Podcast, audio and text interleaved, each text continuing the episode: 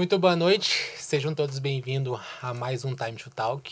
Eu sou o Elton, vulgo Camarão. Essa noite aqui com a nossa. Eu sou a Neva.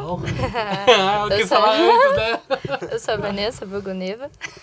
Boa noite, galera. Acompanhem a gente aí até o final da live. Hoje, nosso convidado é, o... Opa. é Ulien. É, eu sou Ulien. Ulisses, projeto Ulin. Ulisses. Aham. Ulien. Bom saber, já não sabia pronunciar já. Ah, é meio difícil, né? Às vezes no meio da festa ainda falar pra galera é meio complicado. É Ulin, hã? Ulien é de Ulisses. É, você- uma mistura né, de Ulisses com Alien, né? As criadas do Psytrance igual essas, essas aventuras aí. Até Ah, o teu. Então foi pensado já, o Ulin, no Isso, caso. é, uma mistura do meu nome com um pouco de Alien, né? Então daí fica essa brincadeira aí. Legal. É, antes de começar esse rolê, qual câmera estamos, editor? Por gentileza, só para mim focalizar a galera. Antes de começar esse rolê, é muito legal a gente agradecer ao Grande Primato Estúdio a La Palme Filmes por é, fortalecer, por causa deles que esse rolê acontece. E nosso agradecimento também é lá pelo Estúdio Phase, o set lá, da hora, você gostou pra caralho, Pô, né? muito legal o estúdio lá, cara. Muito massa mesmo. Equipamento top, top de linha. Da hora. Muito obrigado, Estúdio Fez. E abraço, Senarte, senhorita Nil, Antônio, é, que até estava lá. Aniversário da nossa No querida, trocamos uma ideia. É, toda essa galera que você vê passando do lado de cá durante a transmissão também são as pessoas que de alguma forma ajudam esse rolê a acontecer, que são, não vou lembrar todos de cabeça, né, mas é partiu o rolê CWB, a moça distribuidora do Charles que está servindo esses drinks pra Olha. gente aqui. E outros que estão lá também, né? A Eletrônica Mix, que é muito bom ressaltar também que o set do Ulisses até vai estar rolando amanhã às 19 horas lá. Todo convidado que passa aqui. O set passa na transmissão da rádio para todo o Brasil, às quintas-feiras, às 19 horas.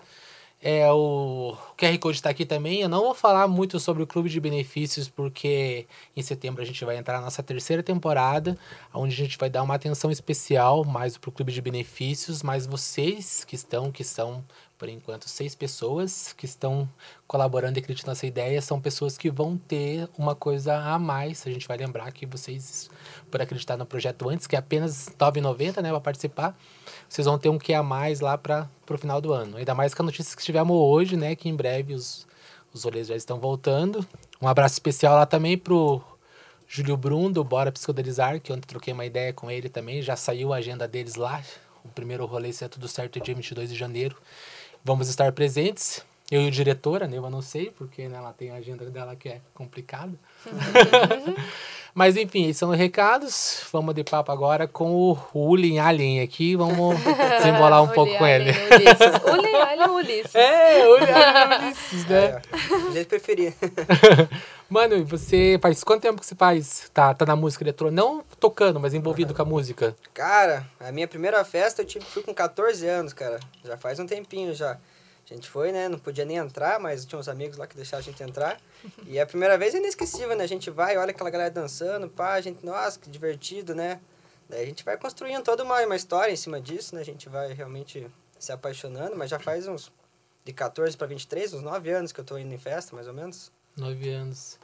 É, aí. você começou, mas é, se for ver por quantidade de tempo, eu também tenho 10 anos, né? Só É. que não é a mesma idade. Só que a gente. A diferença é um, um pouquinho só, Aham. tipo. Só que a gente não entende muito no começo, a gente vai pra festa pra se divertir, Aham. beber, né? Depois que a gente vai tendo uma maturidade, né? Essas coisas assim. Vai se moldando musicalmente, né? É, com certeza.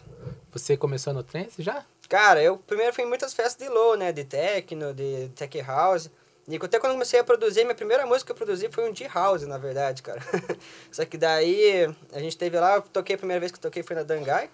E a- no momento que eu já toquei, eu já, já tinha gostado do Psytrance, né? Porque eu fui em uma festa de Psytrance, a Progressive, né? Lá na Parque Art. Aham. Ah, cara, e a primeira vez que deu o drop ali, todo mundo gritou, jogou o braço pra cima. "Ei!" Eu falei, caralho, mano. Eu acho que é isso aí. É e daí eu me apaixonei, cara. Daí não, não voltei mais, assim. Mas quanto, tipo, você era velho de alguns anos de rolê pra pensar assim, você DJ e tal? Cara, é uma coisa bem interessante, né? Porque eu só quis ser DJ depois, muito tempo depois, né, cara? É, é até meio interessante porque eu era uma pessoa muito introvertida antes. Eu não, não era uma pessoa que sociava, fazia piada, assim e tal. E eu até lembro até hoje que tinha um amigo meu, na época do cursinho, que ele Que ele começou a ser DJ, né? Ele é um amigo meu, galego. Ele era mais velho já e tal. Eu olhava pra ele, caralho, né? Ó, que descolado, que legal, se divertir, festa. E eu olhava assim, nossa, né? Pô, por que, que eu não posso, né? Sou tão tímido assim e tal. E passou um tempo, falei, não, por que não eu também, né, cara? Por que, que eu não posso ser um DJ e me divertir com a galera dele? Foi todo um processo de construção, né? De, de tirar essa timidez ir pras festas e se divertir. Porque a gente até ia pras festas, mas não, sabe, não era aquela pessoa assim extrovertida e tal. E a partir do momento a gente começa a pensar de outra forma, né? Daí eu pensei, cara, por que eu não posso ser DJ também, né? Os meus amigos estão ali e tal. E daí eu comecei a fazer, cara, foi muito legal, né? Mas uma imersão nesse mundo eletrônico, assim, é uma coisa que encantou bastante. Você foi bem autodidata ou fez aula em algum lugar? Ah, eu comecei primeiramente na IMEC, né? Fiz um curso lá na IMEC. Primeiro eu fiz produção musical. E depois que eu parti ali pra, pra discotecagem e tal, né? Então, eu comecei um pouco produzindo minhas músicas, daí a gente começa a tocar, daí é, legal tocar, né? E pra festinha é legal. Uhum. e foi mais ou menos por aí. Daí eu fiz alguns cursos, até hoje eu faço curso, né? Em todo momento a gente tá aí produzindo e tal. E, mas é sempre o curso o tempo todo, né, cara? É muito legal você aprender com pessoas ali que já estão preparadas para te passar conhecimento, assim. E é muito importante, eu acho. Você... Quem vendeu o professor? Lá da IMEC? É. Cara, foi o Jay Bull, foi o Sandro Cruz, acho que vocês devem conhecer Sandro Cruz também. Conheço, o Vini, Drunk Daniels. Ah. É. Só o Denk. né? É, só ah. a galera lá, sou professor. Foi muito legal, cara, começar com eles lá, foi uma, uma coisa muito legal, assim. O primeiro contato com o Ableton, com a CDJ, assim, eles foram sempre muito, muito atenciosos, assim, foi bem legal.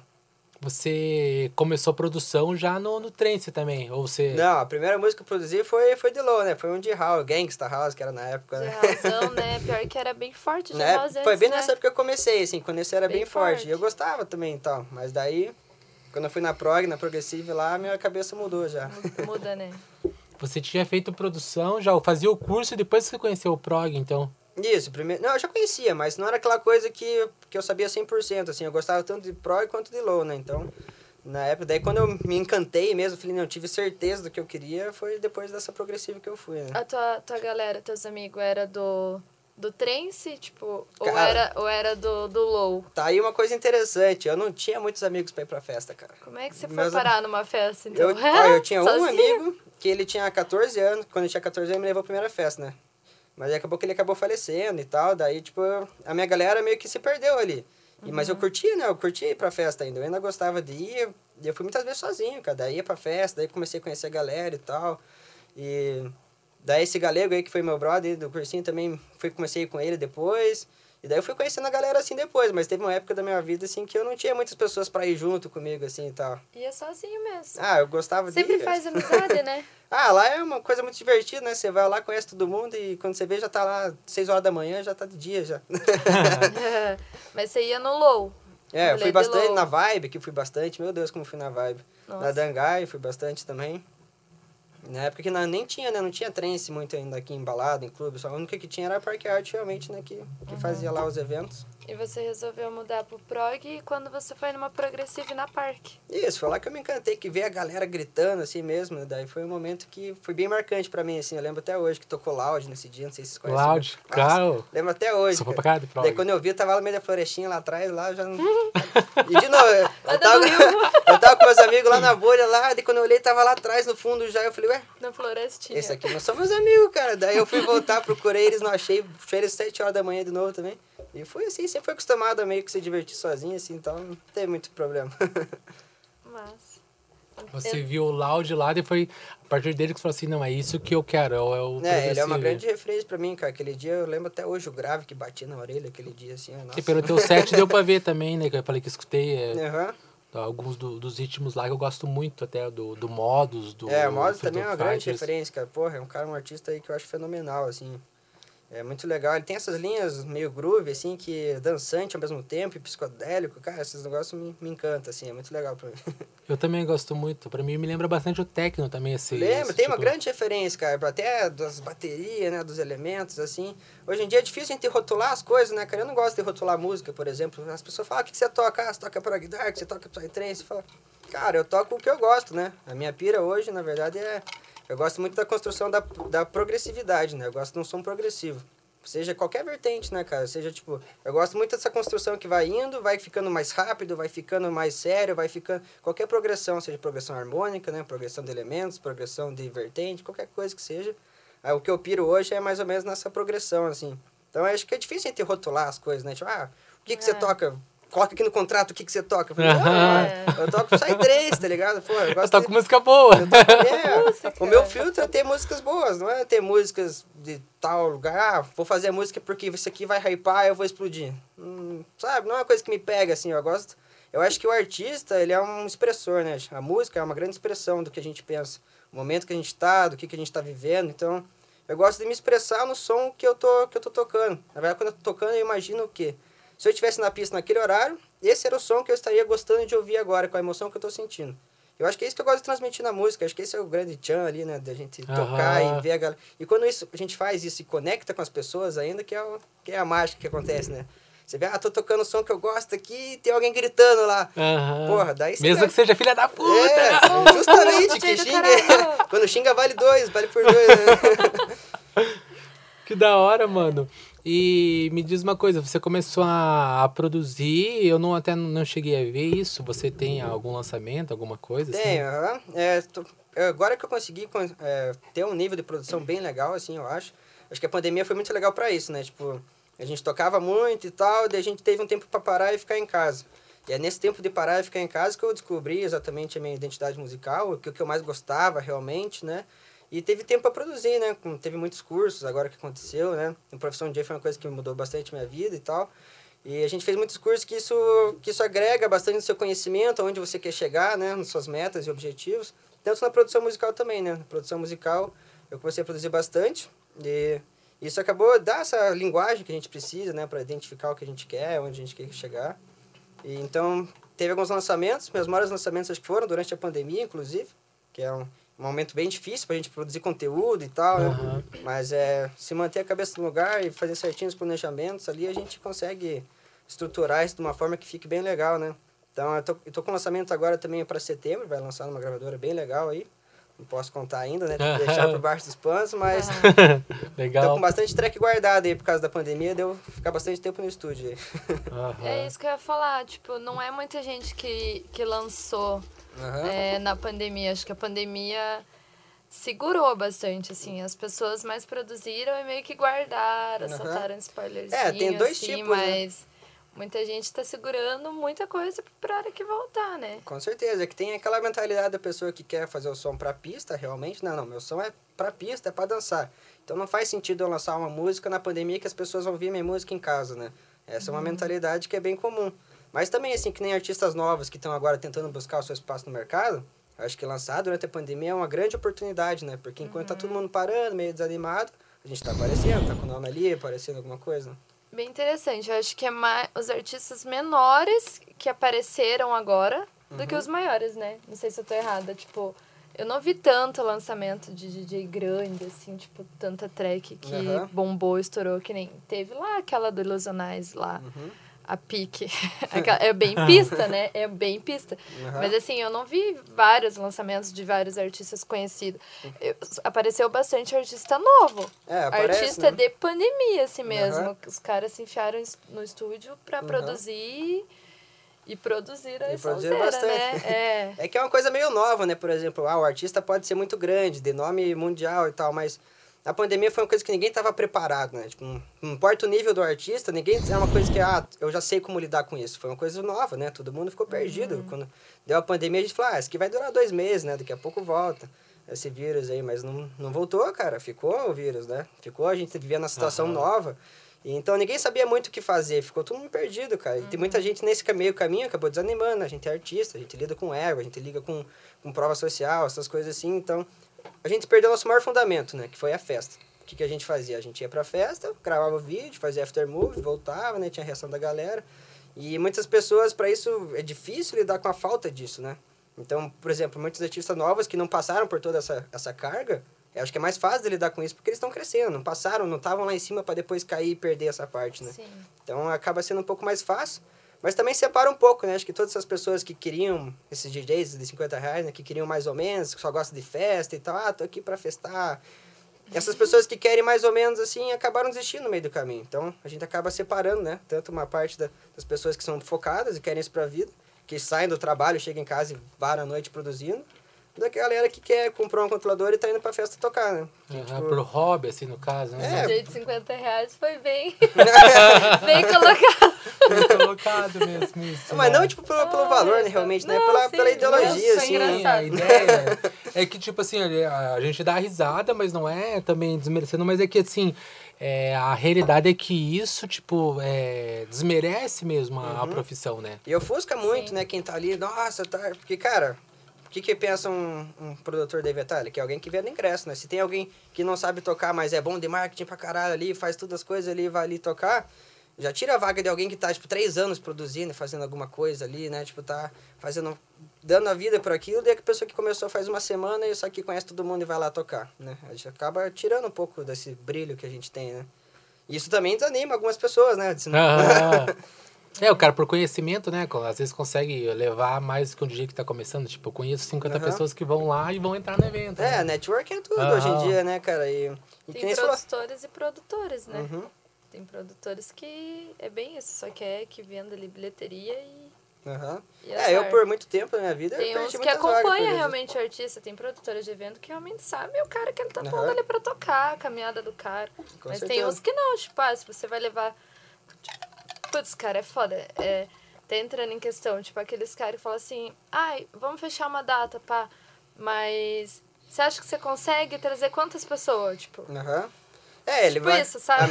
o que eles pensam já é o que eles vão ganhar, né? Não co- É, que, tipo, a gente vive no mundo capitalista. Aham. Às vezes é, é polêmico, né? É, é Polêmico. um assunto polêmico, com certeza. E a gente vive no mercado, né, cara? E realmente, se você não é uma pessoa que consegue ir lá vender teus ingressos, a gente acaba perdendo pra pessoa que tá ali fazendo isso, né? Então, a gente tá no mercado competitivo de todas as formas, né? Seja musicalmente, seja financeiramente. Então, é uma coisa que a gente tem que lutar e cada vez é pensar o que, que eu posso entregar a mais, né? Over-delivering, que é um termo que, eu acho bem legal. Ah, eu vou tocar, mas o que, que eu vou entregar a mais pro produtor do evento, por exemplo? Você pode fazer lá o teu aftermove que você faz, faz uma conexão com ele depois, vai fazer uma divulgação da festa, assim como vai fazer, né? Vai agregar- na tua página também. Mas já é uma coisa que é um over-delivering que pode fazer ali, que já pode gerar uma conexão maior, além de só ir na festa e tocar, né, por exemplo. Aham. Ou, por exemplo, né, se não se pesar, vou ali ajudar a carregar uma caixa, alguma coisa assim, né? gravar E, é- o set, né? Porra, Depois tá faltando alguém aqui, pô, cuida ali rapidinho, dá uma ajuda pro cara, né? Tipo, isso conta muito né, quando você faz um relacionamento com uma pessoa, né? Acho que é uma coisa interessante. Você entregar alguma coisa a mais, além de só ir lá, colocar o pendrive, tocar e ir embora, né? Aham. É, pra quem tá no início, né? Também, assim, Aham. é bem importante essa É, parte do que tudo, network, né? tudo. É, Aham. funciona muito. É, mas é. E o tu- teu primeiro rolê? Tipo assim, o primeiro rolê não, primeiro, primeira festa que você tocou, assim. Primeira. Primeira Cara, guia. foi na Dangai ali, mano. Foi uma festinha e tal. Eu já tinha tava Formatura, não foi? da- Isso, aham, daí já Aham. tava tocando prog, cara. Foi muito animal, cara. Lembro até hoje. eu tava nervoso, cara. Um pouquinho antes, eu falei, nossa, fui até no banheiro, assim, molhei, molhei a cara. Falei, nossa, e agora, né, mano? Tem uma, tem uma galera ali, o que, que eu faço agora, né? Daí eu fui lá, né? Eu falei, pô, treinei pra isso, é pra isso que eu tô aqui. Fui lá, toquei, com os dedinhos tremendo, assim, né? Ah, a hora que deu a primeira virada, igual na Progressiva, deu a primeira virada lá, todo mundo gritando, é! Eu falei, ah, então vamos aí, mano. Tô em casa. e daí, foi muito legal, lembro até hoje, cara. Ei, falando da primeira... Deu nervoso dele na Dangai, que ele foi no banheiro. Molhar o rosto, né? Primeira vez que eu toquei na Dangai, eu também fui no banheiro. Aí, Mas, ó, mano, é padrão. eu cheguei a vomitar de nervosa. Atacou minha gastrite Vomitar? nervosa. Meu aham. Deus. Comecei a passar mal. E daí eu falei, cadê? eu fui atrás do pai do Yuri. Cadê o Yuri? O Yuri tá aqui. Ah, o Yuri não veio hoje. Se o Yuri tivesse lá, eu ia falar que eu não ia tocar. Eu tava tão nervosa na Ia Dangai, desistir, porque era aquela época que bombava mesmo a. Dangai. E eu era a última. Então, tipo, o último se fode na Dangai, porque você tem que tocar até É, eu já a lá. última pessoa ir Já embora. fiquei lá até umas horas também. Eu fiquei três horas e meia de sete. Nossa, E eu nem tinha música, mas teve que se virar nos 30 ali, né? no comecinho da minha carreira também. E, mano, eu passei muito mal antes de entrar, assim, juro. Eu queria achar o Yuri e falar que eu não ia mais tocar. Né? Tão nervosa que eu fiquei. Mas daí deu três horas e meia, eu não aguentava mais. Aí chamei um piá que tocou antes de mim lá e falei, volta aí de novo, porque eu não quero mais tocar. Tira eu Ajuda aí, daqui. cara, minha stack tá acabando aqui. Me tira daqui. Foi assim. Nervoso, nervoso. É, mas acontece, né? Nossa. Primeira Depois, vez. depois a Dangai, tipo assim, a tua. Foi a primeira, mas a, a mais. Você tocou no verso paralelo também, né? Aham, isso. Mas antes disso, vamos- antes de chegar lá no caso, o, o, dia que marcou assim, que você falou assim, nossa, eu tô fazendo a coisa certa, que você falou assim, tipo, aqui foi aqui em Curitiba mesmo? Cara, teve uma festa que foi muito marcante pra mim, porque eu tava nesse, nessa construção de carreira e tal, né? Eu tocava muito ali na stand-by, né? Aham. E daí teve um dia que, cara, foi um dia que a festa bombou, assim, cara. Deu muito boa, assim, todo mundo gritou no meu set e tal. Eu desci lá, o cara falou, viu? O dono da stand-by falou, viu? Teu pai tá ali. Falei, Uhum. meu pai tá ali? Falei, não, teu pai tá aí, veio te ver. Eu falei, ah, para, tá brincando, tá me zoando, né? Daí eu desci ali do palco, fiquei me olhando de lado, assim, de repente eu olhei um cara lá no atrás do camarote, assim, de braço cruzado, de sobretudo, de chapéu e óculos escuros. Eu falei, é meu pai. ele tem um estilo bem alternativo, assim, daí eu fui ali, parei, olhei do lado dele falei, pai, você tá aqui mesmo? Ele, não, porra, vim ver aqui, filho. Eu falei, ah, que massa, mano. E o que, que você achou? Porra, sonzeira aí, mano. Gostei, a galera pulou pra caralho e tal. Eu falei, nossa, mano. E daí, isso não tem. Quando você tem a gra- a gratificação de ter o reconhecimento do seu pai, né, mano? No meio da festa ali. Cara, foi muito foda pra mim, assim, foi muito legal. E daí ele ficou lá na festa mais um tempo. Falei, ah, chega aí, vamos dançar e tal. Daí ele, como é que dança esse negócio meio assim, todo travadão, né? Daí ele ficou. Daí foi muito legal, cara. Esse dia marcou bastante pra mim. Que da hora. Nossa. E em relação ao público, tipo, teve algum outro que você, com relação a você falou que é o teu pai, assim. Uhum. Mas uma que você falou assim, tipo, terminou de tocar e falou, cara, que nem teve um lance que Caída contou pra nós que ela tocou numa festa que ela saiu, tinha uma galera esperando pra ela Uhum. pra fotografar, alguma coisa assim que mexeu com você desse tipo? Cara, teve um dia que eu resolvi apostar, né? Antes eu tocava um outro estilo de, de progressivo, tocava um progressivo mais feliz e tal, não era tanto esse psicodélico. E teve um dia que eu resolvi apostar nisso, né? Que eu resolvi, que eu gostei dessa parada e peguei.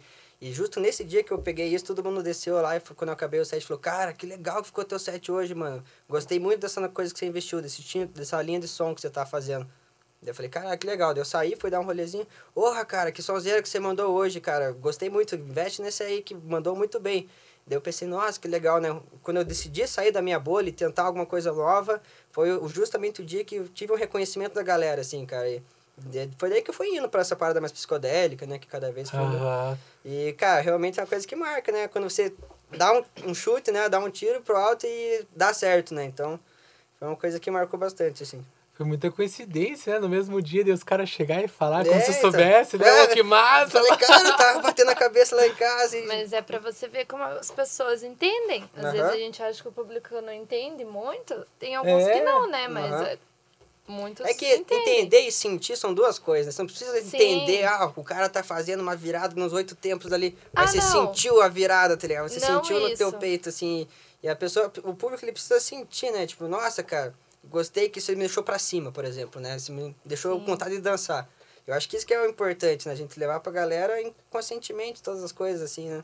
É, Aham. e que bom que você arriscou, né? Porque agora você tá no, Claro, com certeza. nessa linha que você apostou. E fazer o que gosta não tem preço, né? Exatamente. É esse som que você toca agora, é o som que você gosta, mas que fala assim, não, se fosse pra tocar isso e escolher, eu ia escolher isso mesmo. Isso, é que assim, ó, eu- eu tenho uma parada no meu set também que eu gosto de misturar elementos diurnos e noturnos, né?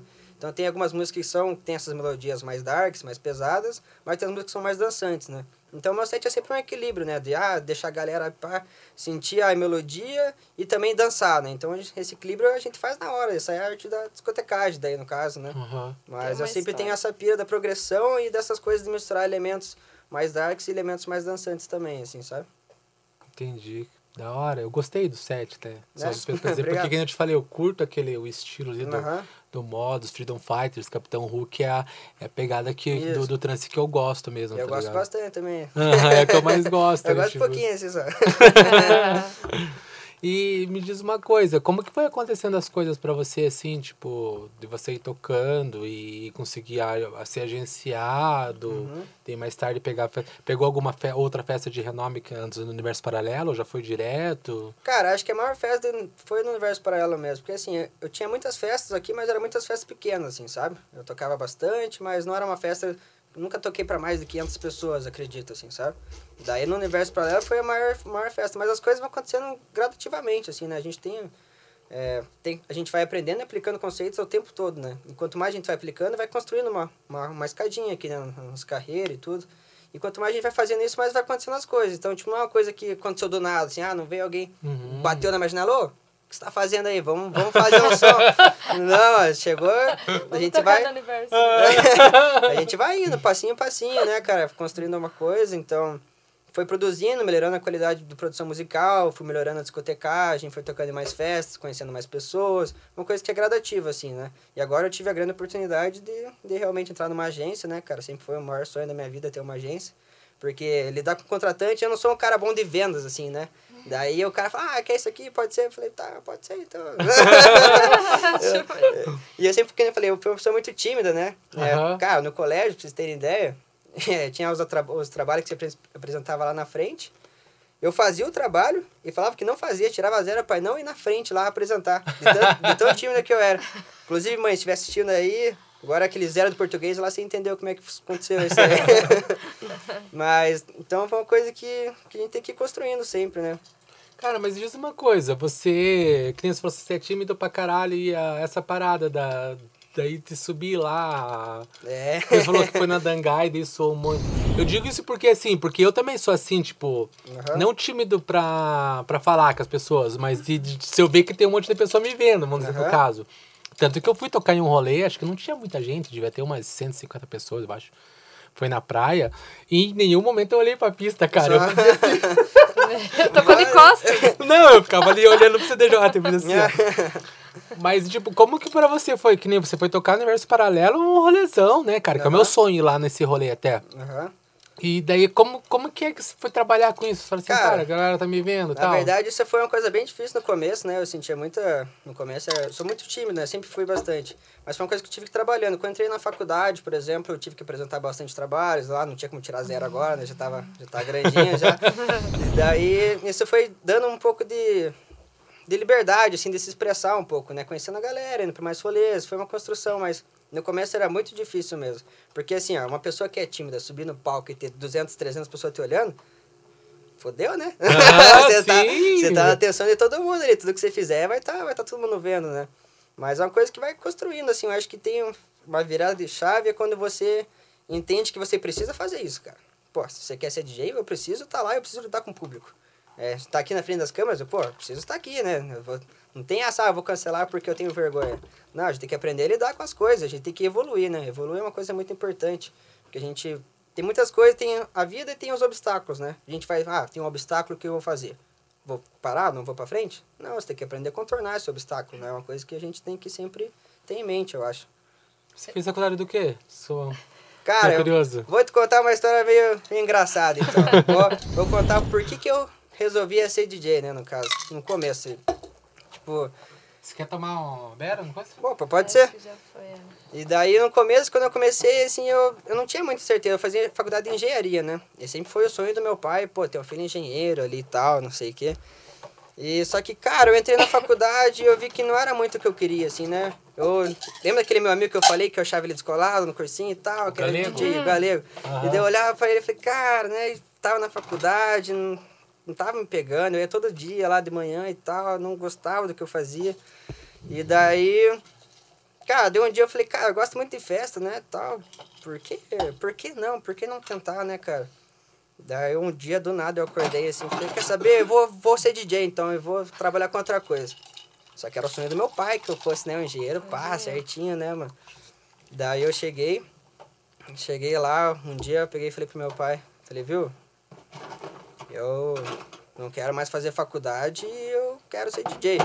ah, ele olhou pra minha cara e falou, ele ficou, ele nem falou, né, ele ficou em silêncio assim, né. Ficou me olhando. Você quer Bera? Para de cima pra brincadeira. baixo, cara. você tá me zoando, filho?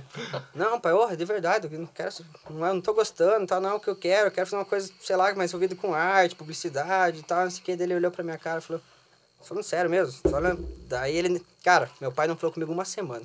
Ficou uma semana assim, conversar, assim. E daí ele olhou pra mim, assim, passou uma semana, ele chegou comigo no quarto e falou, viu, vem cá. Eu falei, vamos conversar. Quer ser DJ? Eu falei, não, pai, quero ser DJ, tá? Então fala pra mim que você quer ser DJ. Eu falei, não, eu quero ser DJ. Não aqui. Você vai falar pra mim lá em cima da montanha. Eu falei, Ué? Falei, ué, né? Ele, não, é Me porque... jogado Dele, lá. Vai jogar do Fala penhasco. aqui de cima também. Quer ser dito, vai lá então. e daí ele falou, é que meu pai acredita uma coisa de física quântica, assim, você já ouviu falar desse termo? Mas é de forma simples, é mais ou menos assim, ó.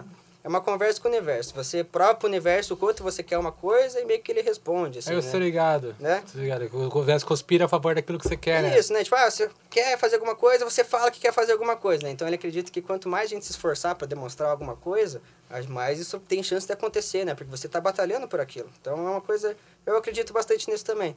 E daí ele falou: então vai falar pra eles pular em cima da montanha. Eu Falei, ah, então tá bom, então, já que você quer tanto, vamos lá, né? Daí a gente foi num dia de manhãzinho e tal, só que nesse dia tava com risco de chuva, cara.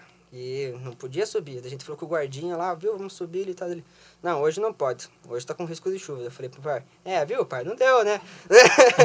Mas daí ele, daí a gente deu o drible ali nele e tal. A gente falou, não, vamos subir lá pra cima. Então a gente foi meio escondido.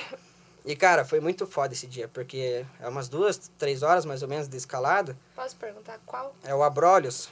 É um pouquinho maior que o Anhangaba, que tem aqui no Paraná também. Não conheço. É, é, ele, tipo, é bem um escaladão, assim, é bem, bem íngreme, assim, né? E foi bem foda, porque começou a chover, cara. Foi foda, assim, né? Tá, mas enfim, daí a gente subiu lá em cima e tal, daí... Daí quando a gente... Nossa, cansado, tudo fudido já, né? Não aguentava mais nada, assim. Daí meu pai, agora fala pra mim, então. Quer ser DJ? Não, eu quero ser DJ dele. Não, fala mais alto, mano. Eu falei, eu quero ser DJ dele. Grita! Eu gritei assim, ah, eu quero ser DJ! E, cara, ecoou nas montanhas, assim, eu quero ser DJ, eu quero ser DJ, eu quero ser DJ. Cara, dá até um arrepio de lembrar assim, mano. Ele falou assim pra mim, então, agora eu acredito em você. Pode fazer. Eu falei, caralho, né, mano? E é muito massa, cara, porque é, é bem essa parada, a gente mostrar pro universo quanto a gente quer alguma coisa, né? Isso é uma coisa que ele acredita bastante, fez muita diferença, porque, cara, que a pandemia também foi difícil, né? Aham. E cada, um- cada crítica que a gente tem, cada erro que a gente faz, a gente, porra, a gente para e pensa, porra, né, não tá dando retorno, será que a gente vai pra frente? Mas cada vez eu lembro desse dia, tá ligado? Lembro do barulho que fez na montanha aquele dia, assim, ah, quero ser DJ, quero ser DJ. E, puta, isso dá um gás que não tem, não tem preço, né, mano? Devia ter levado um alto-falante. Né? Tá. Então, o dia que eu fui lá na Dangai, que foi no banheiro, eu olhei pro espelho, não, eu quero ser DJ, mano, tá ligado? Eu tô só na Dangai, já É. subi o morro, tô na Dangai. É. Então, tipo, a gente já começou com um esforço muito legal, cara. Então, eu já tenho uma história ali que toda vez que tem uma coisa difícil, um tempo difícil, eu lembro daquele dia. Eu lembro do apoio que meu pai me deu aquele dia, né? Pra realmente provar o que eu queria. Não, ah, que quem quer mais ou menos alguma coisa, quer mais ou menos e desiste, né? Agora, Aham. quem quer alguma coisa, mano, quem quer vai atrás, bota meta e plano nisso, é outra, outra história, né, mano? Verdade, mano. É bem, é- mas é bem isso mesmo. E que legal. Dever mesmo. Legal a história. né? Massa. aham. legal, Mas né? É, ele porque, assim cara, também? porque assim, isso que você tá falando até sobre física quântica, as paradas assim, sobre o Uhum. universo conspirar, é... sem ser combinado, é todo mundo que vem aqui é mais ou menos a mesma ideia, tá ligado? cara, Não fala na mesma direção, mas cada é... um do seu jeito, né? Aham. É que tem um negócio chamado vibração, né, cara? Tem gente que chama isso de religião, de qualquer coisa, né? Eu acredito nessa parada de vibração, assim. Por exemplo, ah, eu tô vibrando uma energia aqui, eu quero fazer minhas coisas. Consequentemente, as pessoas que estão do meu lado, que não querem muito, estão meio que saindo. E as pessoas que querem bastante, eu tô conhecendo pessoas novas, que às vezes parece que eu confio muito mais nessas pessoas que amigos meus de muito tempo atrás, assim, sabe? Que parece que estão na mesma vibe, conversam dessa mesma forma, essa mesma linguagem. Verdade, mano. E essa é uma coisa muito doida, né? Se a gente for nesse papo espiritual, a gente vai muito longe, né? Não, é por causa que é isso que acontece com nós aqui. Tipo assim, eu, tanto eu, a Neva, quanto o Matheus aqui, são pessoas que a gente não era, não tinha amizade, assim. Aham. E a gente se Verdade. reuniu no contexto É, desse rolê né? aqui, tá ligado? Doideira, né? Aham. E amigos que a gente tinha que apoiaram até a gente começar, não por maldade, mas apoiaram a gente começar, às vezes não estão do nosso lado. Não, É, já fala Então, sempre. Então fazer outras coisas, mudou. estão aí, né, cara? Exatamente. E esse que é, é muito louco você pensar nisso, né? Mas esse negócio que você falou de, ah, de ser tímido e, tipo, mas eu tenho que fazer. Porque, Uhum. né, tipo, a minha profissão, eu- se eu quiser uma parada, eu tenho que passar por cima da minha timidez pra acontecer. Sim, aham. É que nem comigo aqui, tipo, quando o Camarão me chamou pra fazer. A Nicole, não sei se eu cheguei a falar, tipo, mas a Nicole que falou que você ia me chamar pra uma, um Eu falei com bate-papo. ela, eu falei com ela. Daí ela pegou e falou: Ai, eu acho que o Camarão vai chamar você pra ir lá bater um papo na Time to Talk e tal. Daí eu falei: Ah, eu não vou. eu falei: Ah, eu não vou. Não, Nicole.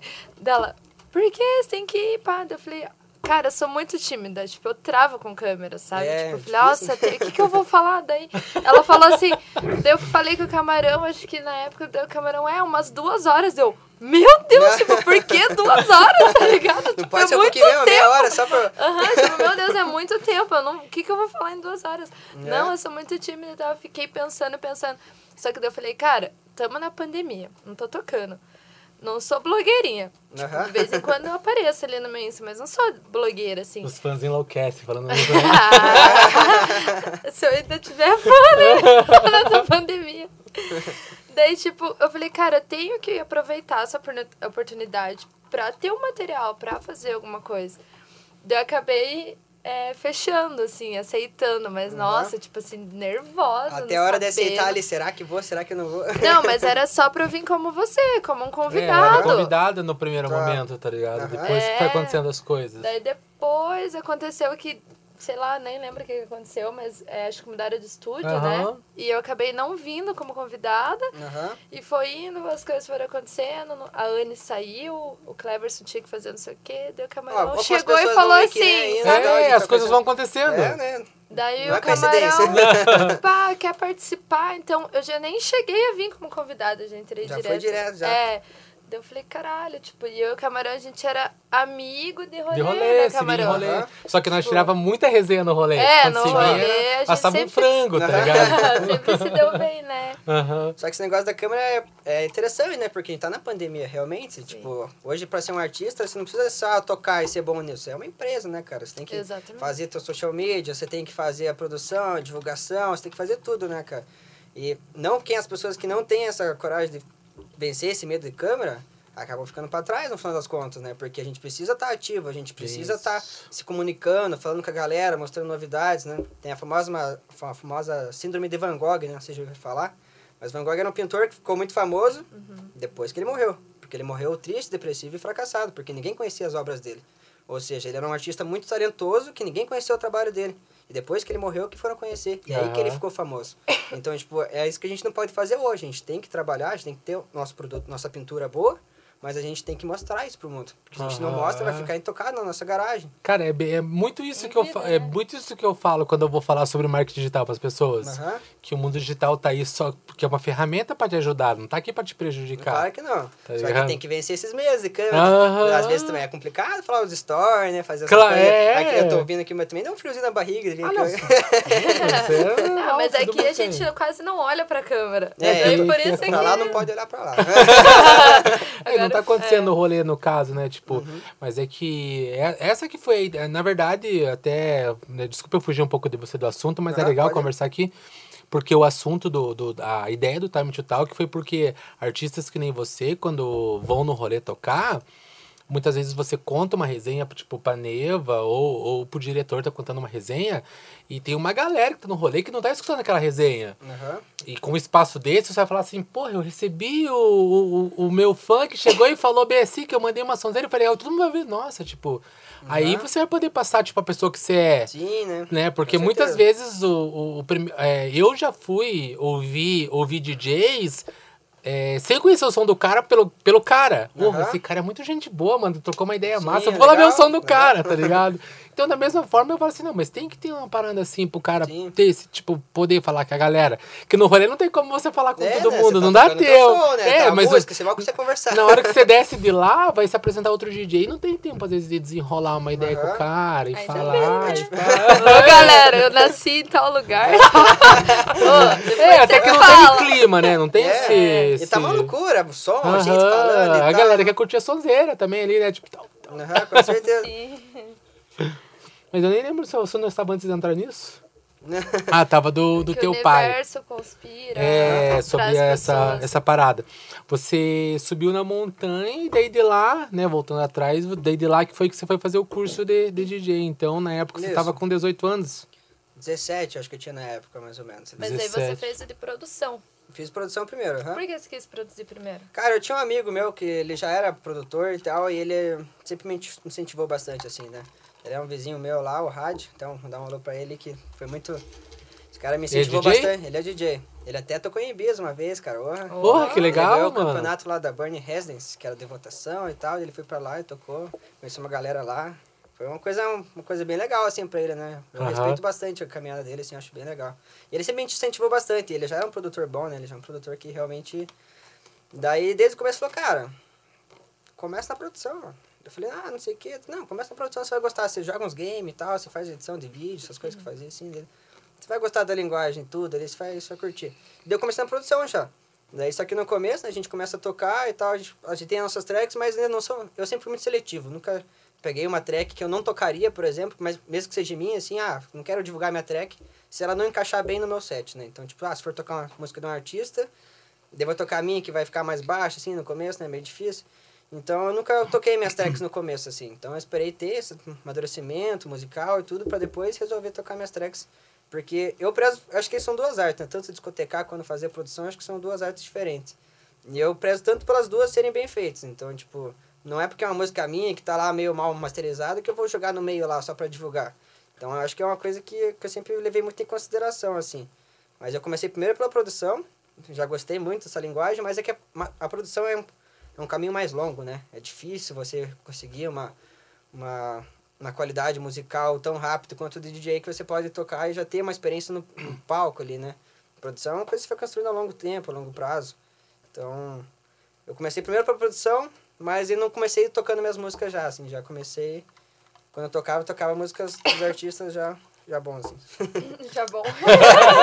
ah, no começo é foda, né, cara? A gente vai... Ah, sim, é que as, suas- inseguro, as suas né? tracks também não tá no nível que você quer, Não, às vezes, é. né? Tipo, fala assim, não, tá mais ou menos, e pá. Aham. Melhor. Mas é que eu acho, né? Eu, eu tentei produção também, assim, por um tempo, mas eu desisti por causa que eu vi que não era pra mim. E, mas tocar é bem mais feliz do que produzir ali, né? Tipo, É, não sei, né? produzir é, é nerd, né? Ficar em casa, é estudar, fazer um milhão de coisas. Pra, você estuda três meses pra fazer uma coisa que dá cinco segundos ali, tá ligado? DJ, você vai lá, mas você sobe no palco, dá o play, toca, vê a galera gritando, você sente a energia da galera, a pista, a festa, né? DJ é uma, uma outra emoção. A produção musical, você já, tipo, passar um bom tempo produzindo um filho teu ali, né? Que faz uma música tua ali, que você pensa depois de um tempo, ah, porra, essa música é minha, eu construí e tal. DJ é, vamos pra cima, vamos festar, né? Vamos fazer as Aham. coisas. Eu acho que pra mim é mais ou menos leva dessa forma, assim. Pode crer. Mas é bom ter os dois, né? Tipo, o equilíbrio dos dois, assim. Aham, com certeza. Porque tem muito produtor que nem toca, na verdade, né? Tem É, até o- produtor que às vezes nem sabe tocar. Até Eu o já vi próprio muitos. Vintage, né? Era assim, antes ele não tocava na CDJ, ele tocava só no, no Abritãozão. É, então, tipo, os caras, tipo, tem produtor que produz pra caralho, mas não tem o feeling de pista. Aham. Não sabe fazer uma mixagem massa, tipo, daí, sei lá. E quando você produz, você já começou pelo mais difícil, né? E que eu acho. Que É, a que eu sabia que era um caminho mais longo, né? Eu pensei, tá, então eu já vou começar pelo mais difícil pra Uhum. quando, né, já tá mais amadurecido depois, assim. Eu. Exatamente. É, o que pa- aparenta é que você, quando você começou, você já tava decidido a seguir carreira mesmo, né? Tipo, a começar pela produção. É, e daí eu comecei a fazer faculdade de publicidade também, né? A gente acabou desviando um pouco do assunto. Daí eu saí da faculdade que fazia fazer publicidade. Mas eu já fiz a faculdade de publicidade pensando que isso ia me ajudar nas coisas musicais, né? Tipo, a, a divulgação, a como atingir as pessoas, né? Todas essas coisas. Entendeu? Foi Então, tipo, já um plano. Eu já queria... É uma, uma área que eu gosto, mas é uma área que eu sabia que ia me ajudar no meu, no meu outro objetivo, né? Aham. Que hoje o maior sonho da minha vida é, claro, né? Ser DJ e tal, que tudo dê certo. Mas eu também trabalho com design, né? Até Tanto que na stand-by eu fazia as artes lá, eu fazia as artes das festas. Ah, agora tá explicado por que que você falou pra mim que eu vou mudar as artes Ah, aqui. é? que que você manja, né? já É, a arte dele tá diferente, foi. Ele É que, não, no, é, ele- no primeiro momento, o Enart mandou ele pediu pra mudar, pra pôr umas coisas. Eu falei assim, cara, eu não, não consigo, não tenho tempo hábil. Não, mas eu mudo aqui. daí Eu falei, Ah, ele que mudou Ele que mudou. dele. Eu ia perguntar pro camarão, eu ia falar, mas será que ele Ah, mudou não, mas de novo a, a, arte? a nova foi até um abraço pro, pro CMB lá, que é ele que tá. CMB? Ele agora que é o designer É. da, da Time Não, to eu tô Talk. ligada. Mas a, a, a foto tinha sido colocada pelo Enart uma, que o Enart escolheu. Ele falou que o manager tinha escolhido outra e tal, ele Aham. queria botar. Eu Falei, não, cara, eu não tenho tempo de, de fazer todo esse rolê. Eu falei, não, mas eu faço aqui. E rapidinho, ele fez, já me mandou tudo. É, falei, nossa. toques. é legal, cara, porque isso ajuda muito, né? Porque até as tracks da. As minhas tracks eu que faço a capa, né? Porque às vezes é difícil, né? A gente, ah, espera o design. Oi? Economiza, né? Lógico, economiza e você faz do teu jeito, porque às vezes vai e volta, né? Não tá muito legal. Aham. E você. por Até exemplo, passar o brief pro cara, você já faz, É, né? é Tipo, mais ou menos isso. E daí a economia também é boa, né? Mas e tem uma coisa chamada é, como é que é a identidade artística, né? Do jeito que você fala, do jeito que você se comporta, do jeito que você quer que as suas coisas se pareçam, né? Então eu, eu gosto de uma coisa mais séria, assim, geralmente. Então, eu, as artes eu já faço pensando nisso, né? Já faço pensando numa linguagem da qual eu me identifico do jeito que eu quero ser visto como DJ, no caso, né? Então já é uma coisa que já ajuda, tudo tem um conceito, né? Tudo ajuda na, nessa parte. Uhum. Você já é formado, então, nisso aí ou tá fazendo? Tô fazendo ainda, falta só o TCC agora, a parte mais complicada. tá acabando já, tá na reta É. É. Mas é. Você, esse, você pensou em fazer publicidade mesmo pra ajudar na carreira de DJ? Pra ou você ajudar. também quer seguir, tipo, duas coisas? Cara, eu sigo porque é realmente um motivo financeiro, né? Hoje em dia tá difícil, né? Então. Mas o meu sonho mesmo é seguir na carreira de DJ, Mas é carreira uma área artística mesmo. boa, né? É uma área boa, Uma área mas boa, bem melhor do que bem, seria do que se bem. tivessem outra, alguma outra coisa mais chata, assim, né? Sei Não lá. é engenharia, né? É, acho que talvez nem me formaria em engenharia no caso, né? que- eu não ia gostar, de fato. Cara, e o.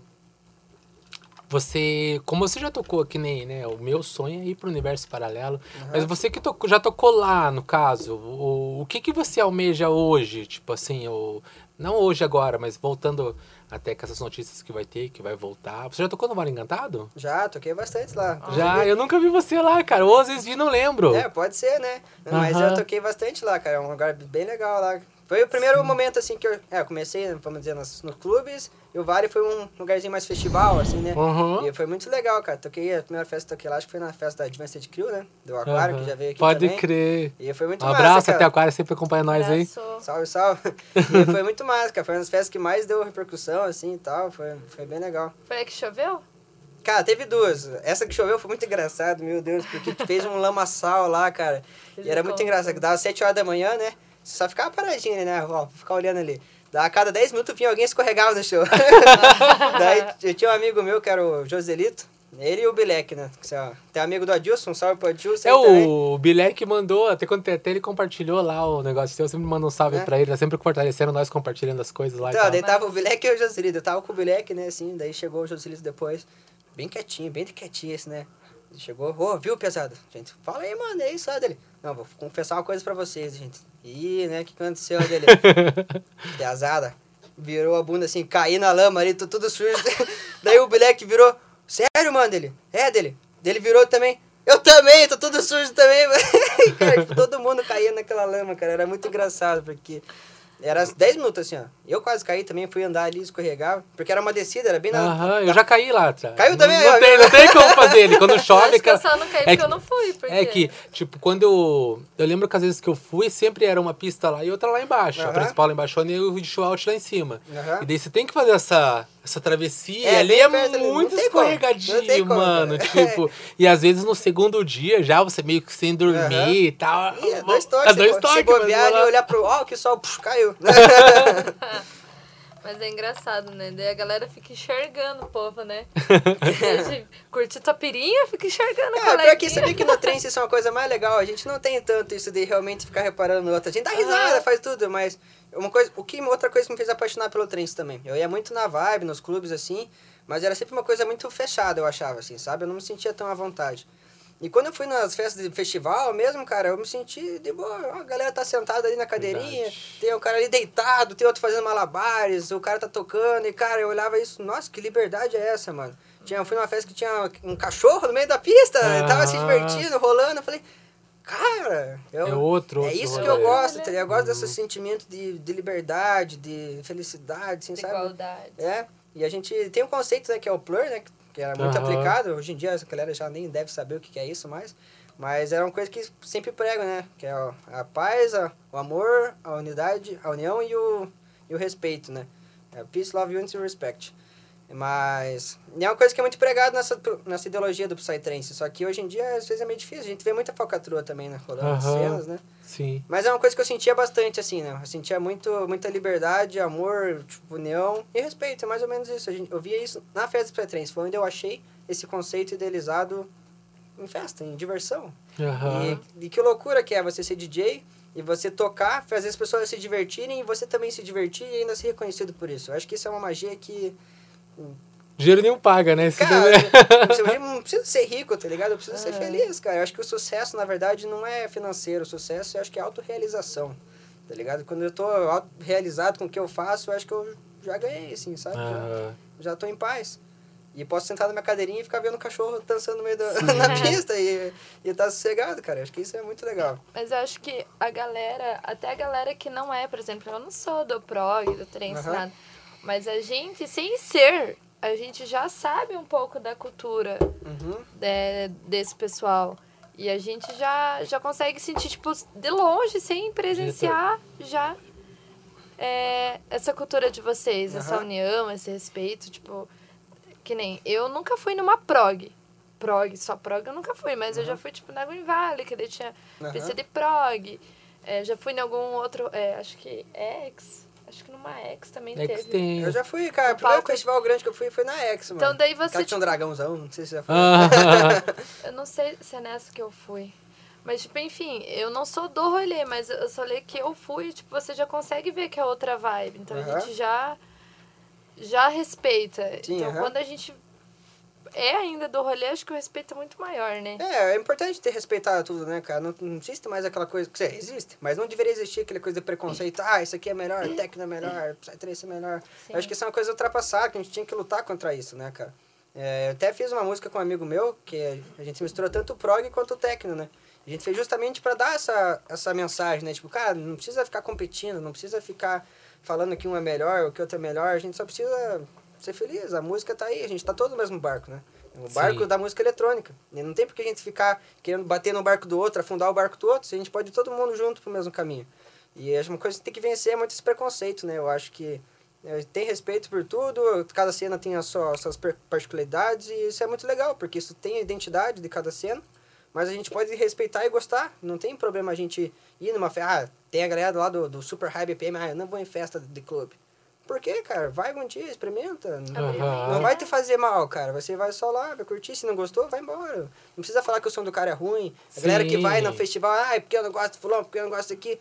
Então, por que você foi, cara? Deixa as pessoas serem felizes. Tem pessoas que gostam disso que estão fazendo.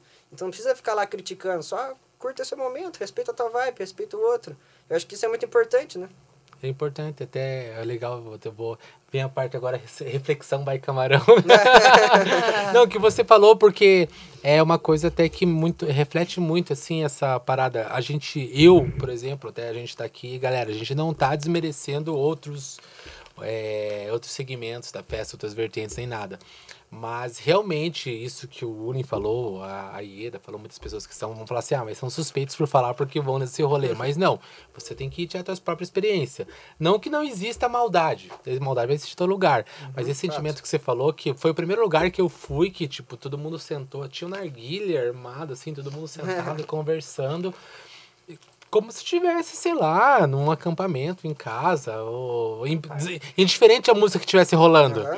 Aham. Indiferente a música, tá ligado? Mas a, essa sensação de estar lá, que eles falou assim, ah, o cara caiu, tá com a bunda suja, vai, daí, É, tipo... você tá risado, se Agora, tipo assim, é, querendo ou não, num clube, se você vai e o cara tá sujo, todo mundo vai, tipo, pô, o Todo cara mundo tá para, sujão, olha pro né? lado, contou com amigo, ó. Já tiram você do achando Né? que é fingindo que passou. Mais ou menos Brincando. isso, tá ligado? então, mas a, a questão não é querer valorizar um rolê e desvalorizar outro, tá? A gente tá falando sobre as peculiaridades É, que existem, né? Sobre as coisas assim. E até aconselho. A Neba já é a primeira que vai conhecer mesmo, o Vale Encantado, que ela não Nossa, conhece conhece? ainda, não. Nossa. A hora que abriu, eu sou a primeira do portão. Vai ser muito legal, você não vai se arrepender. Não vai, certeza. né? Que o rolê é muito legal. E é legal também porque a ideia, a ideia do, do Time to Talk é não ter é, unir as tribos, tá ligado? Não ter essa é, é, essa diferença de, de vertentes ou coisa assim. Tipo, é, as, que as pessoas possam se permitir. Entendeu? Tipo, você não. Ou pessoas que não conhecem lá, tanto que a gente vai fazer alguns shootouts lá, né? cê- vai dar tudo certo. Tá certo já, na verdade. E pra gente já poder fazer. que Eu, já fiz uma vez lá, até que levei muitas pessoas que nunca tinham ido lá, sabe? legal. A gente fez um chill out lá no, no Ananta. e Hum, muitas só. pessoas que eu levei, tipo, pra tocar até lá, nunca tinham ido Aham. no rolê. E todo mundo que foi lá e tocou e curtiu os três Conheceu dias ali, falou, né? mano, Que que, legal." que massa! e é isso que é essa sensação que você mesmo falou. Tipo, não é a sensação de eu, tô, ah, eu vim aqui e ganhei grana. Aham. Cara, eu não ganhei nada. Mas a sensação de sair de satisfeito dos três Realizado. dias lavado tá muito massa, tá Aham. ligado? E lógico que se algum no futuro isso me der um retorno financeiro, é ótimo, né? É, que com tudo, certeza. então, mas a intenção mesmo é que, tipo, que acho que não nada mesmo paga essa sensação de quando você leva a pessoa, a pessoa fala, mano, que rolezão, valeu por ter me trazido Ah. aqui, me mostrado essa parada, tá ligado? E é a sensação que eu quero trazer. E não que em outros lugares não tenham, como, tipo, eu vou mesmo no, em rolê na, na vibe, quando tem uma tecneira lá, meu Deus, aí, nossa, que rolezão, tá ligado? Mas são, tipo, rolês diferentes, tá ligado? Cada um com as suas particularidades, assim. E eu acho que é muito legal, por isso que a gente traz pessoas de todas as tribos, você é do Trance. Quem que tava aqui semana passada? Nossa. O Brasil, Me esqueci, é o Bragista o do Edson técnico, tá ligado? Aham. Bem outra tribo. O Edson Você também. conhece ele, né? Deixa eu Conheço, falar, né? Aham, O então. Edson também, eu tive aula com o Edson também já. Não, foi Ah, o Edson B, Foi o Foi Edson. semana verdade. passada, o Brasil É. foi na outra ainda. Mas teve a. Nicole também, que é do Aham. Tecno. É, esse eu acompanhei também, mas não conhecia ainda. Você teve aula com o Edson também? Tive, aham. Ó, mas bem gente boa, mano. Gente ah, gente boa pra caramba. Nossa, aulas, e ele começou no, no, no vinilzão lá. Do, né? não. É, era uma... Disco, ele pegava os discos de historinha, né? Pro infantil e fazia as mixagens. Mas enfim, a, a nossa ideia mesmo é que até acompanhe nós. Né? Terceira temporada novidades, né? Nossa, Terceira muitas, temporada novidades. E agradeço até aproveitar por, por você ter vindo e acreditar na Eu ideia e agradeço estar junto, cara. A galera vai ficar em choque. É, vai ficar. Esquece. É, até aí essa parada é muito legal falar, ressaltar do, do network, que é importante. Por quê? Porque eu não conhecia você, não conhecia o teu trabalho, mas foi através do Adilson, abraço, que falou sobre o teu trabalho, daí eu fui lá, vi o teu trabalho, daí eu falei pra você de todo o procedimento, né, dos requisitos pra participar aqui, Aham. que é uma gente, até, muita gente me pergunta, né, eu já respondendo aqui pra quem estiver acompanhando, oh, mas por que que acompanha? Cara, tem uma. Pra todo mundo eu falo a mesma coisa. Pro William, pra falar que tá de prova aqui. Mano, vai lá, conhece o nosso trabalho, segue a gente, compartilha o nosso trabalho, mostra que conhece o nosso trabalho, porque a gente é uma vida de mão dupla. Nada mais justo, né, do que você, tipo, mostrar o nosso trabalho pra quem você conhece. Aham. E pra você vir aqui pra gente, tipo, também ceder um conteúdo pra você. Claro. E até mais gratificante porque você mandou, logo depois que você saiu lá do Estúdio Face, nossa, cara, que tesão, que É, massa de vir legal, aqui. é uma geração de valor, né, cara? Tipo, é importante eu ajudar você quanto você me ajudar, né? Eu também conheci teu trabalho através do, da, do Adilson, né? Que ele veio aqui e eu conheci através dele. Então ele, a gente veio aqui, eu conheci o trabalho de vocês, comecei a seguir ali. E é tudo uma via de mão dupla, que nem você falou. Tipo, não adianta nada vocês chamarem algum convidado aqui que não tá nem aí pra nada. Chega aqui, não dá retorno nenhum, não divulga nada. A gente precisa dessa via de mão dupla pra todo mundo se ajudar. Que nem eu falei, a gente tá no mesmo barco, cara. Não precisa ficar aqui, pô, você tá fazendo um trabalho comigo e eu não tô nem aí. A gente tá no mesmo barco, tem que se ajudar, a gente tem que remar junto, em vez de um remar e o outro ficar parado ali, né? Aham. Então, tipo, isso é muito importante no networking, com certeza. Mas seja aqui para coisas sociais, seja para collab, por exemplo, não adianta nada. Eu sou um produtor, querer fazer um collab com um artista mais foda e falar, ô, e aí, vamos fazer uma track? Pô, eu também preciso gerar valor pro cara. O cara também precisa ganhar, tipo, em fazer collab comigo. Claro que a gente tem a música, fazer música é divertido, mas a gente tá no mercado, a gente precisa se ajudar todo mundo. É diferente de chegar, ah, e aí, vamos fazer uma track aí, mano, gosto do teu som. Eu falo, não, cara, eu curti teu som, cara. Ô, é muito legal essa pegada que você tem mais psicodélica, isso é uma coisa que eu tenho trabalhado bastante na minha vida. Então, é, você dá um conceito ali, você já consegue se aproximar melhor dessa pessoa, sabe?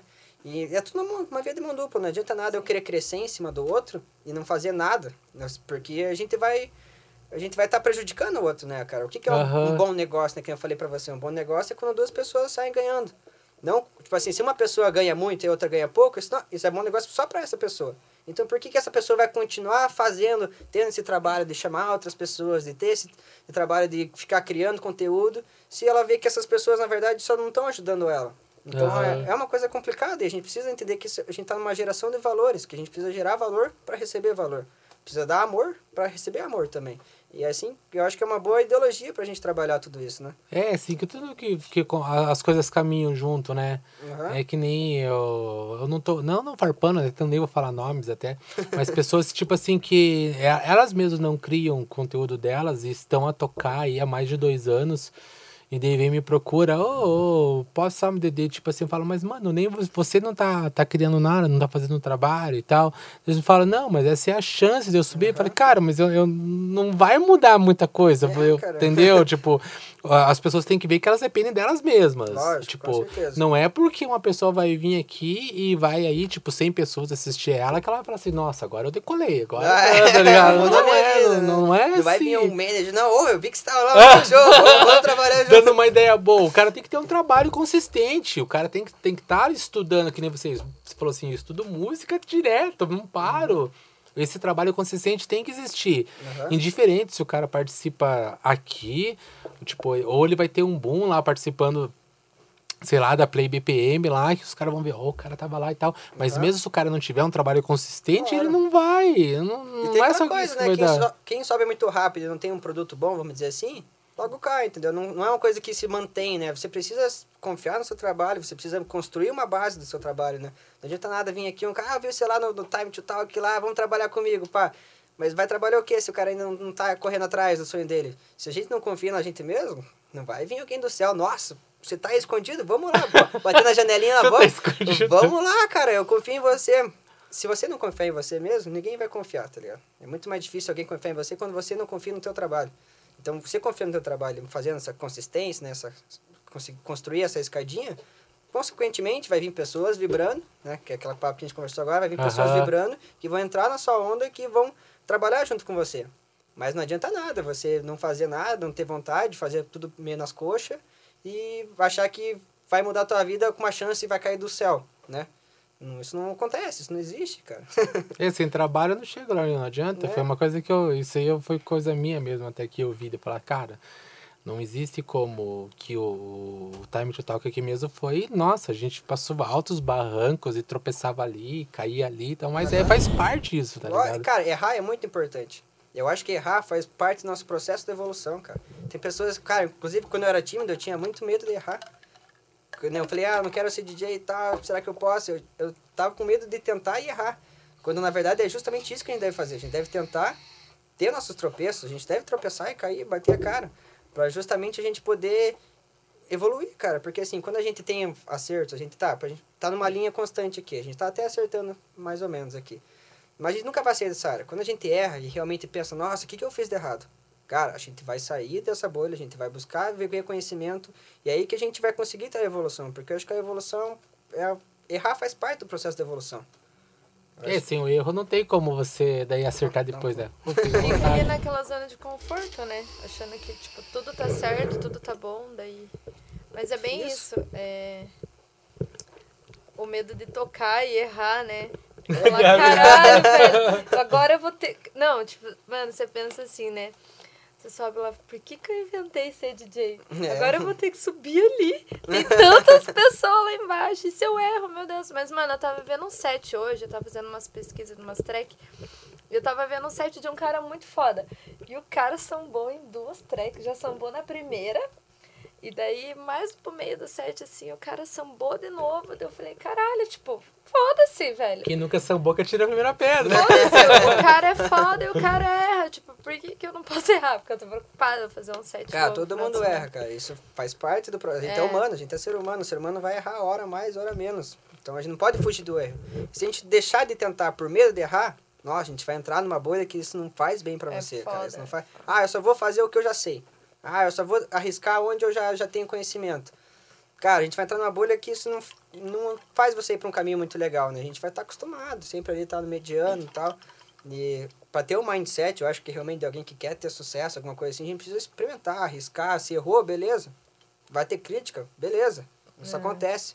Mas a gente não pode deixar essas críticas derrubar a gente pra gente nunca mais tentar de novo. A gente tem que sempre estar tentando e arriscando e indo atrás. É que nem no teu set, o dia que você resolveu mudar, resolveu tentar tocar outro, outro gênero, outro tipo de som, você viu um feedback bom. Poderia ter tido um feedback ruim, mas Claro. pelo menos você tentou e ainda bem que foi positivo. E se eu nunca tentasse? Não quer ia saber? lá, eu nunca ia tocando saber, low. cara. Verdade.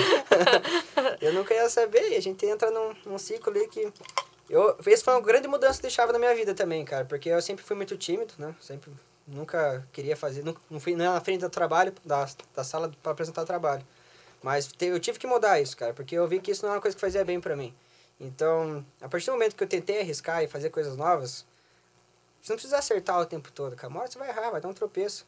Mas a hora que você acertar alguma coisa que for nova, você vai vai valer tudo a pena, tá ligado? Você vai descobrir a pessoa que tinha guardado ali, Olha. né, dentro de você. Com tipo, certeza, porque daí às vezes você tá em casa, não faz nada, ah, tô acostumado, né?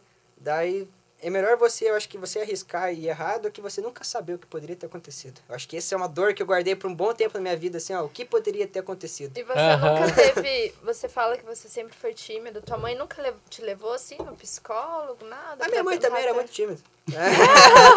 Daí, mas o meu pai, ele já é mais extrovertido, assim, já e tal. Aham. Ele já sempre tentou me aconselhar nessas coisas. Até tô pensando em fazer um curso de oratória agora, porque a minha oratória não é muito boa. Às vezes eu dou uma travadinha, assim. né? mas é uma coisa que agrega bastante. Ele sempre tem, me influenciou, que é uma coisa... É que meu pai era professor, né? Então, meu pai já tinha essa coisa de falar e... E era difícil discutir com meu pai, hein? Porque, cara, o bicho é bom de argumento. Mas assim que é massa. E ele fala pausadamente, com clareza, né? E eu, ah, eu, pai, quero ser DJ. É. Era foda. Então vai ser lá Até na montanha. Te aconselho até se você quiser ver, eu vi que é muito bom oratória. André Moscoso tem na internet mesmo, você vai ver lá. Aham. No YouTube mesmo você vê algumas ideias que ele passa. É bom você conhecer as ideias da pessoa pra depois ver, mas a oratória dele, cara, ó. Ah, legal. Então, André essa é uma Moscoso. outra coisa que agora eu tenho que passar também. Eu sei que a minha oratória não é melhor, mas eu preciso melhorar um pouco. E essa é uma chave que eu sei que vai me ajudar. Né? Como assim, eu tive a chave de não, nunca arriscar. E agora eu acho que minha chave é melhorar um pouco a minha oratória também. São coisas que a gente identifica. Vai evoluindo, né? Aos poucos vai evoluindo. Com certeza. E diz uma coisa, como voltando lá no, no assunto agora da, da música, como, como que foi a sensação de tocar no, no universo, assim, tipo, desde. É, conte pra nós meio que desde o começo, assim, como é que foi. É, tipo, desde, desde, desde o convite. Desde, desde o convite até você Nossa, ir e tal. Ficou na barraca, onde? Lembro até hoje, cara. Quando rolou o convite, né? é, foi no e-mail e tal. Chegou no e-mail assim, você foi selecionado. Eu falei, mentira. Eu pesquisei, eu tinha um amigo meu que ia tocar também. Eu falei, ah, esse aqui é falso ou o que estão enganando a gente? Daí, cara, rolou lá, nossa. Na hora, mandei mensagem, eu comecei a gritar, cara. Eu comecei a gritar em casa. Minha mãe tava em casa, morava com ela ainda. Comecei a pular em cima da cadeira. Minha mãe, o que tá acontecendo? Falei, mãe, eu vou pra Bahia, mãe. Eu vou pro universo paralelo. Comecei a gritar e pular em cima da cama. Levantei meu cachorro, joguei pra cima. E, cara, foi muito louco. Eu falei, ah, eu vou, vou sair beber, então vou pro bar. Daí cheguei, liguei todo mundo, vamos pro bar. Cara, fizemos uma festa esse dia que ficamos uns dois, três dias acordados, eu acho. E, o Só bebendo, né? O Joselito tava nessa aí, ele tava comigo. E, cara, foi uma coisa muito legal. Daí, quando a gente foi, né, deu aquela emoção, meu Deus, lá a gente, cara, mas uma coisa é foda. A gente foi de ônibus pra Bahia. Cara, É horas de viagem, né? três Dois dias, dias, mano. Três dias. Dois dias e pouco. cara, a gente foi de ônibus. E lá a gente tava, nossa, vamos lá, vamos tocar com o notebook, passando o set lá de novo, assim, ó, pegando. A gente conheceu uns amigos lá no ônibus também, foi muito legal. Porra, salve pro Arthur aí, mano. Foi uma dessas pessoas que entrou nessa vibração aí que eu confio bastante nele hoje. Ei, é só uma coisa. Como é que é, se, é, tipo, quando vai assim, três dias de ônibus, o ônibus para? Vocês ficam Não, ele tem em algum paradas, hotel, aham. alguma Mas coisa? eu já te conto os B.O. que deu depois, mas... É, não, tipo, não, Não, mas pelos ele- passageiros, mas como é que o, o, o Não, o motorista, motorista ali para, mas, só que ele... Mas tem que treinar bastante, né? porque pô, o motorista dirige o tempo todo. Mas a gente para em posto, assim, né? É. Ah, não tem uma parada pra ele dormir, Mas tipo, se ah, parasse, ia ser cinco dias daí. Ô, louco, imagina. Ele vai diretão, Ele então vai mesmo. direto, daí vai parando. Eu não lembro se trocar, mas acho que não tenho certeza. E daí, enfim, né? No começo a gente foi pra lá, daí o ônibus mesmo já virou festa. A gente conhecia todo mundo lá. Daí tinha esse amigo meu, o Arthur e o Rafa, que, eu, que, a gente tava lá. Daí eles já pegaram o cooler da cerveja e já colocaram um trucão em cima. Falei, ah, vamos nessa, né? Comecei a conhecer todo mundo, foi a maior festa. Aí o set que eu tinha separado, já botei no ônibus ali, já tocou pro ônibus inteiro também. A galera começou a curtir, assim. Mas é uma excursão que vai pra lá mesmo. uma se for- excursão. Ah, tá, isso que eu ia falar. Tô É. achando Ah, que não. ônibus de, de, Ah, não, é uma excursão. foi qual fita? É uma excursão, assim. E daí a gente foi festando, né? Daí a gente chegou lá, só que, cara, quando a gente chegou lá, a gente já tava podre. a gente foi três dias no ônibus festando, né? Daí o primeiro dia, nossa, cara, eu tive um azar que todo mundo colocou a barraca, todo mundo chegou antes que eu, né? Eu sou meio devagar. Daí eu fui lá com a minha, com a minha mochilinha e tal, não sei o que, todo mundo colocou a barraca. Nossa, sobrou uma pedra, cara. Tinha um- eu coloquei minha barraca em cima de uma pedra. Que tinha um, um, sei lá, um negócio pontudo, cara. Toda vez eu dormia assim, eu dormia, tinha que dormir assim, cara. Cara, sete dias dormindo em cima de uma pedra pontuda. E imagina como é que tava. e era muito foda, cara. O calor era absurdo. Nunca vi um calor tão. Calor Daí você vai, você festa a noite inteira, né? Chega de manhã, você quer dormir lá, chega. Vai dormir 5 horas da manhã. 6 horas da manhã tá 45 graus, mano. não tem como ficar na barraca. não tem como ficar na barraca. Daí você volta já, né? Você olha pros teus amigos, ah, não consigo dormir também. Eu falei, também não. Então vamos pra pista de novo. A gente vai pra pista. e daí vai, cara. É uma realidade muito louca, porque são sete dias no festival, cara. Quando você vai embora, tá tudo. Parece que é tudo sem graça, né? Lá você acostuma com a galera, com a, Uhum. com a carinha da praia, com, com, com o festival, com o som todo dia. Ah, hoje eu vou ver as tricks. Ah, hoje eu vou ver mods. Ah, hoje eu vou ver lá o Rincadinho. Pô, só, só artista foda, né? E a experiência foi uma das maiores experiências que eu tive na minha vida, assim, mano. É uma liberdade total, cara. Muito massa, assim, você, ninguém fica reparando em você, tem gente que anda pelada, tem gente que, que faz os workshops, tem gente que tá em cima das árvores fazendo umas coisas doidas lá, com aqueles... Aquele negócio de ficar rodando, assim, de circo, sabe? Fica tudo... Aham. E tem malabares, tem tudo que é lugar, é é uma oficina em tudo que é lugar, assim, né? É muito massa. E, cara, a hora que foi pra tocar, mano... Nossa, cara, que frio na barriga que deu. Fazia tempo que eu não sentia um frio na barriga de novo, né? Mas a hora que eu cheguei lá, assim, era, era na praia, tudo assim, né? Caralho, com meus amigos ali, eu falei, nossa, fodeu, né? e, mas com aquela animação, né? Daí quando você dá o primeiro play ali, nossa, cara, tinha começou a vir muita gente, assim, ó, do nada começou a vir muita gente. Eu não sei quantas pessoas tinha, não consigo ter essa noção, mas estava meio, meio morto, começou meio a chover, e daí a hora que eu comecei a tocar, para hora de chover, e começou a vir uma galera, assim, eu olhava, assim, não, não acredito, nossa, vai lá, e virava outra track, assim, ó, caralho, e quando chegou no final, tava todos meus amigos lá, assim, né, até, e é muito louco, porque é um evento mundial, então pessoas que eram daqui do Curitiba, de Minas, de repente tava todos meus amigos lá, que de outras cidades, cara, lá de Minas, tinha um, apareceu um amigo meu, eu falei, o que você tá fazendo aqui? Ah, vim ver você tocar, mano. Eu falei, ah, para, mano, o que que é isso, tá ligado? E foi muito massa, cara. Meu Deus, é uma coisa que, que eu lembro até hoje, tocar assim, tocar o pé na areia, vinha aquele ventinho assim, ó, do mar, a galera gritando, todo mundo sem camisa, é, calorzão, todo mundo feliz, com um copo de cerveja na mão. Nossa, mano, foi uma coisa que eu, às vezes eu, cheguei a chorar depois que eu fui embora, cara. Eu olhei, pensei no momento assim, falei, caralho, mano. Foi um dos melhores dias da minha vida, assim, ó, mano. Foi muito foda. e daí depois já era um network, tudo com a galera lá também. Daí manter esse contato com as pessoas da organização lá depois ainda, nossa, não tem preço, mano. É aquilo que a gente conversa, não tem preço, tá ligado? A gente viaja três, quatro dias de ônibus e Você ficou os sete dias? uns sete dias. Fica- Ficaria mais, na verdade. Mas se contar com os dois de ida, os dois de volta, mais os sete, dá o quê? Dá 11 dias de total Nossa, de dia rolê. pra caralho, né? E foi quanto? É uma hora de sete só? É, uma hora de sete, aham. Uma hora. Mas a volta... Nossa, mas tá. Daí agora, eu vou. Agora assim. Ai, tal dia eu vi as Trix, tal dia eu vi não sei quem. Agora é hora de ver minha mãe, né? não tem mais rolê, não tem mais Ah, festa. Mas, viu, mas não queria ficar mais um pouquinho, não. Cara, Eu não porque... sei se eu aguento sete dias. É, essa é uma... foi pesada, assim. E foi pesada por ter ido de ônibus, né? Mas, cara, valeu muito a pena. Eu iria dez vezes de novo, se fosse possível. Ai. Você tocou de dia ou de noite? Eu toquei umas nove horas da noite, mais ou menos. Uma horas da noite. Aham. Mas a gente vai, né, Camarão? A gente, a galera, aí, ó, lembrando que a Neba falou, o, o QR Code aqui tá aí, é para nosso negócio. Ah, galera, aqui, ó. Não, é aqui. Ó, ajudem eles, porque olha que... Participe Eu falo isso, a galera fica de de cara. Ó, tô brincando. Quem quiser fazer um pix, Já vem as críticas daí, já. É, Ó, estamos ajudando os caras pro estúdio e vai pro universo paralelo, né? Ué, estamos indo levar o time de talk até lá. Ó, aí, ó, viu? mundo. É, até dando spoiler aí, mas se rolar uma Nanta, né? Estaremos lá, graças a Deus. Mas o universo é esse ano, né? Cara, foi adiado pro ano que vem agora, porque por causa dessa conta da pandemia e tudo, fica meio uma coisa meio incerta, né? E como eles são um festival muito grande, acredito que É, eles... eles devem- postaram uma nota lá falando sobre essas coisas Acredito aí, que né? deve ser uma organização bem boa, né? Não dá pra te ficar na incerteza, assim. Eu acho que eles Uhum. devem ter adiado justamente pra... É, Daí, até porque o... O que eu acabei de falar agora? Qual que é o rolê? A? Nanta? Não, O o Adana? Adana. O Adana A vai rolar porque foi liberado. É mil, mil, mil pessoas, pessoas, que vai mas ter, né? só tem só 600 ingressos. Tinha até agora à tarde, até, até com a Adilson. Quem quiser tiver interessado em Adana, o Adilson da Progressive lá tem ingresso com a excursão junto lá. E ele parcela em 10 vezes no cartão ainda. Então, Mentira. Nossa, vou comprar Ei, um. mas o Adana era em Rio Negrinho.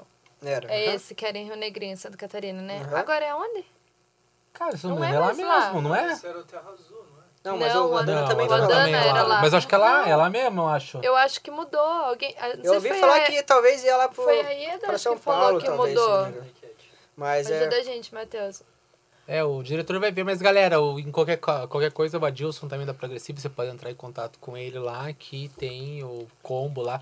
Fala que você viu aqui eu falando no Time Total, que ainda que tem em Lagoinha, Lagoinha, mudou. tem o São desconto Paulo. e você pode parcelar em 10 vezes, tanto a viagem quanto. Acho que o Adana é três dias, né? É os três dias da virada de ano. É? Você vai dia é, É, eu 30, fui- eu 31 fui e no- primeiro solta dia 2. Eu fui no primeiro e no segundo Adana também. É um festival que marcou bastante pra mim. Foi muito massa, cara. Nossa, foi ali. Eu não fui ainda. O primeiro festival eu a vontade longo prazo, assim, de vários dias, né? Antes era cinco, não sei agora como é que tá, mas. Vai ser esse ano, vai ser, por causa da pandemia, vai ser três dias, Hum, né? Entendi. Mas Esse- foi um festival, cara, que vale muito a pena. hein? Nossa, foi uma coisa que eu conheci o mundo mágico, assim, de... Acho que, eu, acho que eu é, também queria muito também. Mas eu acho que a coisa mais legal é você dormir na barraca, assim, você acordar, tá tudo, teus amigos ainda estão ali, tá ligado? Tipo, quando você vai no rolê, você vai, ah, fica, vai, acelera todo mundo e vai embora, né? E acabou. Você volta pra casa, dorme em casa, fica naquela deprê. Festival não, você acorda todos teus amigos ali fazendo comida, e você fala, ô, pega o macarrão que tá na tua, na tua barraca, você pega aqui, pega a sardinha, e é uma coisa comunitária, né? Aquela coisa de união que dentro do Porto, né? a gente, todo mundo se ajuda e não tem frescura, a gente vai e, e carrega coisa, e todo mundo, é muito legal essa Esse, essa sensação é muito boa, né? é muito boa. É, é perrengue, tipo, às vezes, mas é bom. O perrengue é bom, na verdade? Perrengue No festival é tudo não paga- massa. quando você não, paga, não passa perrengue, você não valoriza as coisas. O que vem fácil, vai fácil. O que vem difícil, vai ficar difícil. Vai ficar na memória, tá ligado? E, e é muito legal. Eu lembro até hoje, no primeiro Adana, a gente fez... um- A gente tava assim... A cozinha tinha filas e filas. Nossa, dava horas de fila. A gente falou, o que vai fazer? Tamo com fome, né? Pegamos seis velas aqui, ó. Grudamos no chão, fizemos uns pratinhos, fizemos um macarrão com as velas, mano. Meu. Nossa, o Gabriel lá, que era meu amigo, o cara era muito ninja, mano. Pegou seis e fez ali com macarrão ali. Com os... Nossa, a panela ficou totalmente preta no final, assim. Era da minha mãe, nossa, ela ficou brava. e daí a gente fazia, se ajudava, pegava ali, daí não tinha prato, a gente colocou no copo, assim, tirou a cerveja que tinha, tomava, colocou no macarrão. Nossa, é o perrengue master. Largados pelados. Mas era muito legal, cara. Tem muita saudade, meu Deus. Eu também, eu também, mesmo sendo só aqui no, no Vale ali, mas três dias no Vale é também Cara, vale é, muito a pena. vale é sensacional. Eu gostei. Do rolê que tem aqui é um dos que eu mais gosto, assim. Eu gosto muito de ir lá, porque tem essa parada de festival, de alegria, de liberdade, de cachorro. Negócio de cachorro. o negócio é ver bicho, né? Daí tinha uma vaca lá uma vez, eu falei, mu, Ô, e a vaca falou mu. E nas montanhas que você vai na vida, nunca encontrou cachorro? Na montanha, acho que não. Uma Ou vez. você só foi pra gritar que você ia ser DJ? Meu pai gostava Alguma muito coisa. de ir em montanha, né? Já- eu, desde pequeno eu já fui em bastante, assim. Então, mas eu fui lá pra gritar aquele dia. Aquele dia era pra gritar. mas eu fui em outra montanha que foi muito legal, foi o Guaju. Cara, que, que rolê legal lá, cara. Em cima dos canyons, né? Você olha, você não vê nada, assim, ó, cara. Você ó, só ar livre, assim, Eu as montanhas lá no isso. fundo. E tem uma coisa muito louca do rolê do Isso é Guaju, top, cara. né? Que Quem no do funil, né? vocês conhecem ele? É um velhão, assim, já. Ele foi um dos Eu, cara, eu só vi no, no YouTube. Não... Ele é um velhão, assim, que já foi um dos percussores, né? Do, do Psytrance e tal. Ele é bem importante, sim. É o Amadeu. É o Amadeu, é o Amadeu do trem. E daí, ele tem toda uma história, né? Lá da Índia, Eu tô onde ligado começou isso e aí. tudo. E daí ele tem um rolê que ele faz aqui, que é em Rio Grande do Sul. E daí a gente foi lá nos canyons e tal, e é tipo em cima da montanha, assim, cara. Você olha pra baixo, você não vê nada. Só lá embaixo, assim. E tem uma coisa muito doida, porque ele toca um som bem darkão, assim, né? Daí o velhinho, ele tem um, todas umas barbas, assim, ele tem umas pintas aqui, ele é meio indiano, assim. Daí do nada ele começou a fazer. "É", Começou um som darkão, ele começou a fazer assim, ó. Mano, começou a vir uma neblina do nada, assim, ó. Começou a vir uma neblina sinistra, e a gente olhava assim. Cara, sabe aquela neblina que você não consegue enxergar teu amigo que tá aqui na tua frente? A gente, cara, foi o velho que fez. Foi ele que chamou esse negócio. aí. e parecia que a energia, parecia que ele chamava mesmo, cara. E você olhava pra ele, é, aquela cara de, de sem vergonha, assim, é. e a neblina vindo assim, gente. Era muito doido, cara. É massa. E daí tinha uma redezinha, lembro até hoje, lá tinha uma rede lá no canto, perto de uma fogueira. Você balançava assim, quando você balançava deitado pra cima, você não via o chão. Parecia que você tava olhando pro nada, assim, parecia que você tava flutuando, assim, é uma, uma energia muito legal aquele lugar, cara.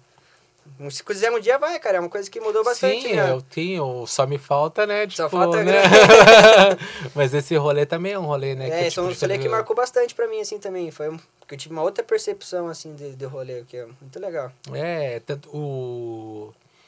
Na nossa primeira temporada, o... quando o Júlio vai lá, ele conta a história de como ele teve a ideia de, de fazer o Bora Aham. Que foi num, num rolê, tipo, parecido com o Guaju. Não lembro o festival que ele foi.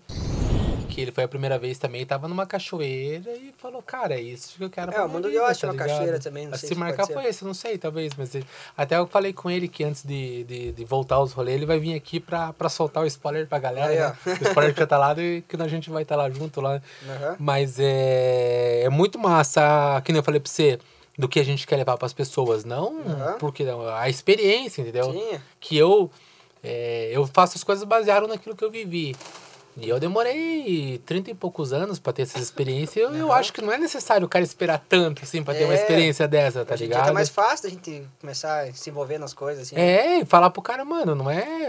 Vai, vai ter medo, vai, vai lá, te- tem Arrisca, experiência. coisa diferente, né? Isso, tem experiência.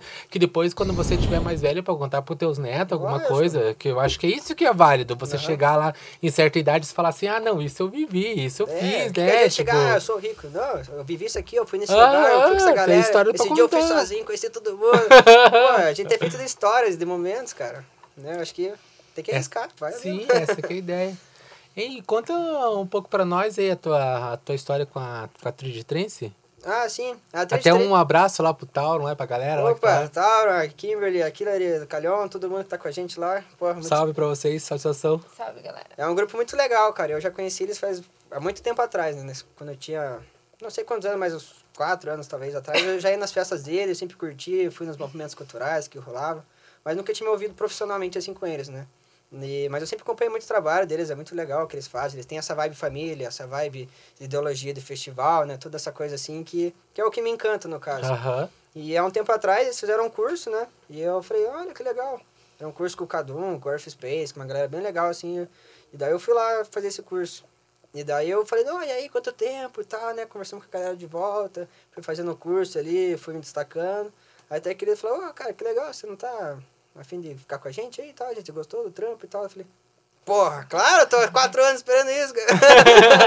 Daí a gente se envolveu e é uma coisa muito legal, cara. Tipo, não é um grupo que tá aí só, tipo, ah, fazendo alguma coisa. A gente tem uma conexão familiar quase, sabe? Se Aham. alguém tá mal, a gente vai lá e cuida do outro, né? Se alguém tem algum problema, a gente tenta resolver, tenta ver o que que tá acontecendo. Não é só, tipo, um grupo trance de, de música, a gente tem uma coisa engajada, assim, é muito legal.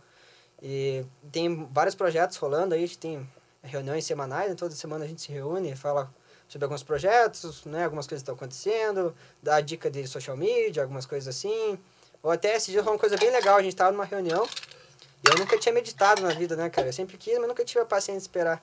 E daí do nada, assim, a gente tava na reunião, então agora vocês fecham os olhos. Eu falei, não, tá bom, né? Fechar o olho. E começou a colocar um mantra, e a gente começou a meditar. Eu falei, cara, que legal, mano. É massa. e é tipo uma né? coisa que, sabe, a gente não tava esperando e de repente aconteceu e, e é um grupo bem engajado, assim, eu acho que é muito legal o grupo deles lá, eu gosto bastante de fazer parte. Geralmente a gente faz algumas, algum, a gente saiu num tempo atrás numa chácara lá também gravar um material juntos, todo mundo tem um setzinho lá gravando em cima do lago. Então é uma coisa que a gente se ajuda bastante, assim, é, é bem legal participar com eles. Com a gente, no caso, né? agora eu também faço parte, né?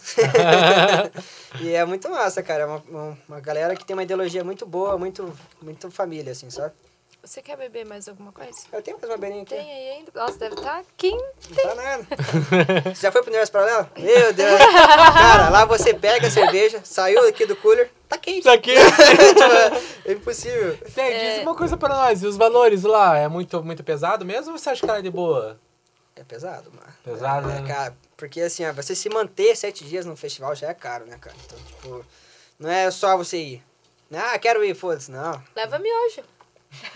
Sete dias comendo miojo e coisa arada, olha, é foda, cara. Mas a gente, a gente levou bastante comida, tem uma cozinha comunitária lá também.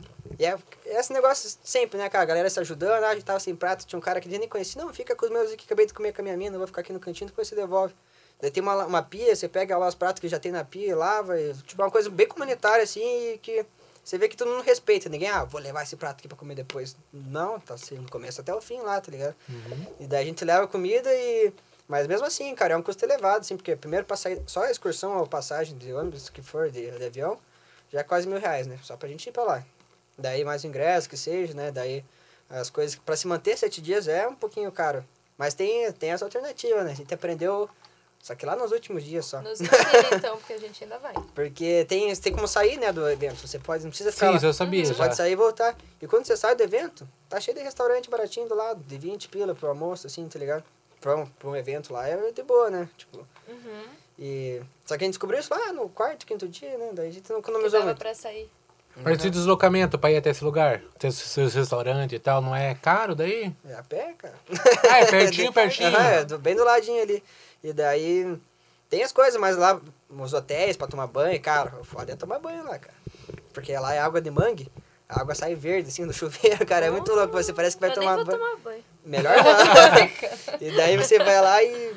É, daí Tese diz que assim, tem pessoas que não. Porque a água é bem geladinha, né? Está no calor. E tem pessoas que tomam, acabam tomando essa água, mas não faz bem, Não não, faz cara. bem, né? É água de mangue, né? Mas, tipo, daí você pega, passa o shampoo rapidinho ali, 20 segundos saiu, né? Tá novo. Acho que então o que, que gasta bastante é com água, né? Cara, eu gasto com muita água. E assim, também Pelo outra coisa que não calor, dá, porque tu ah, pensa, ah, festa eu vou sair, vou beber todos os dias.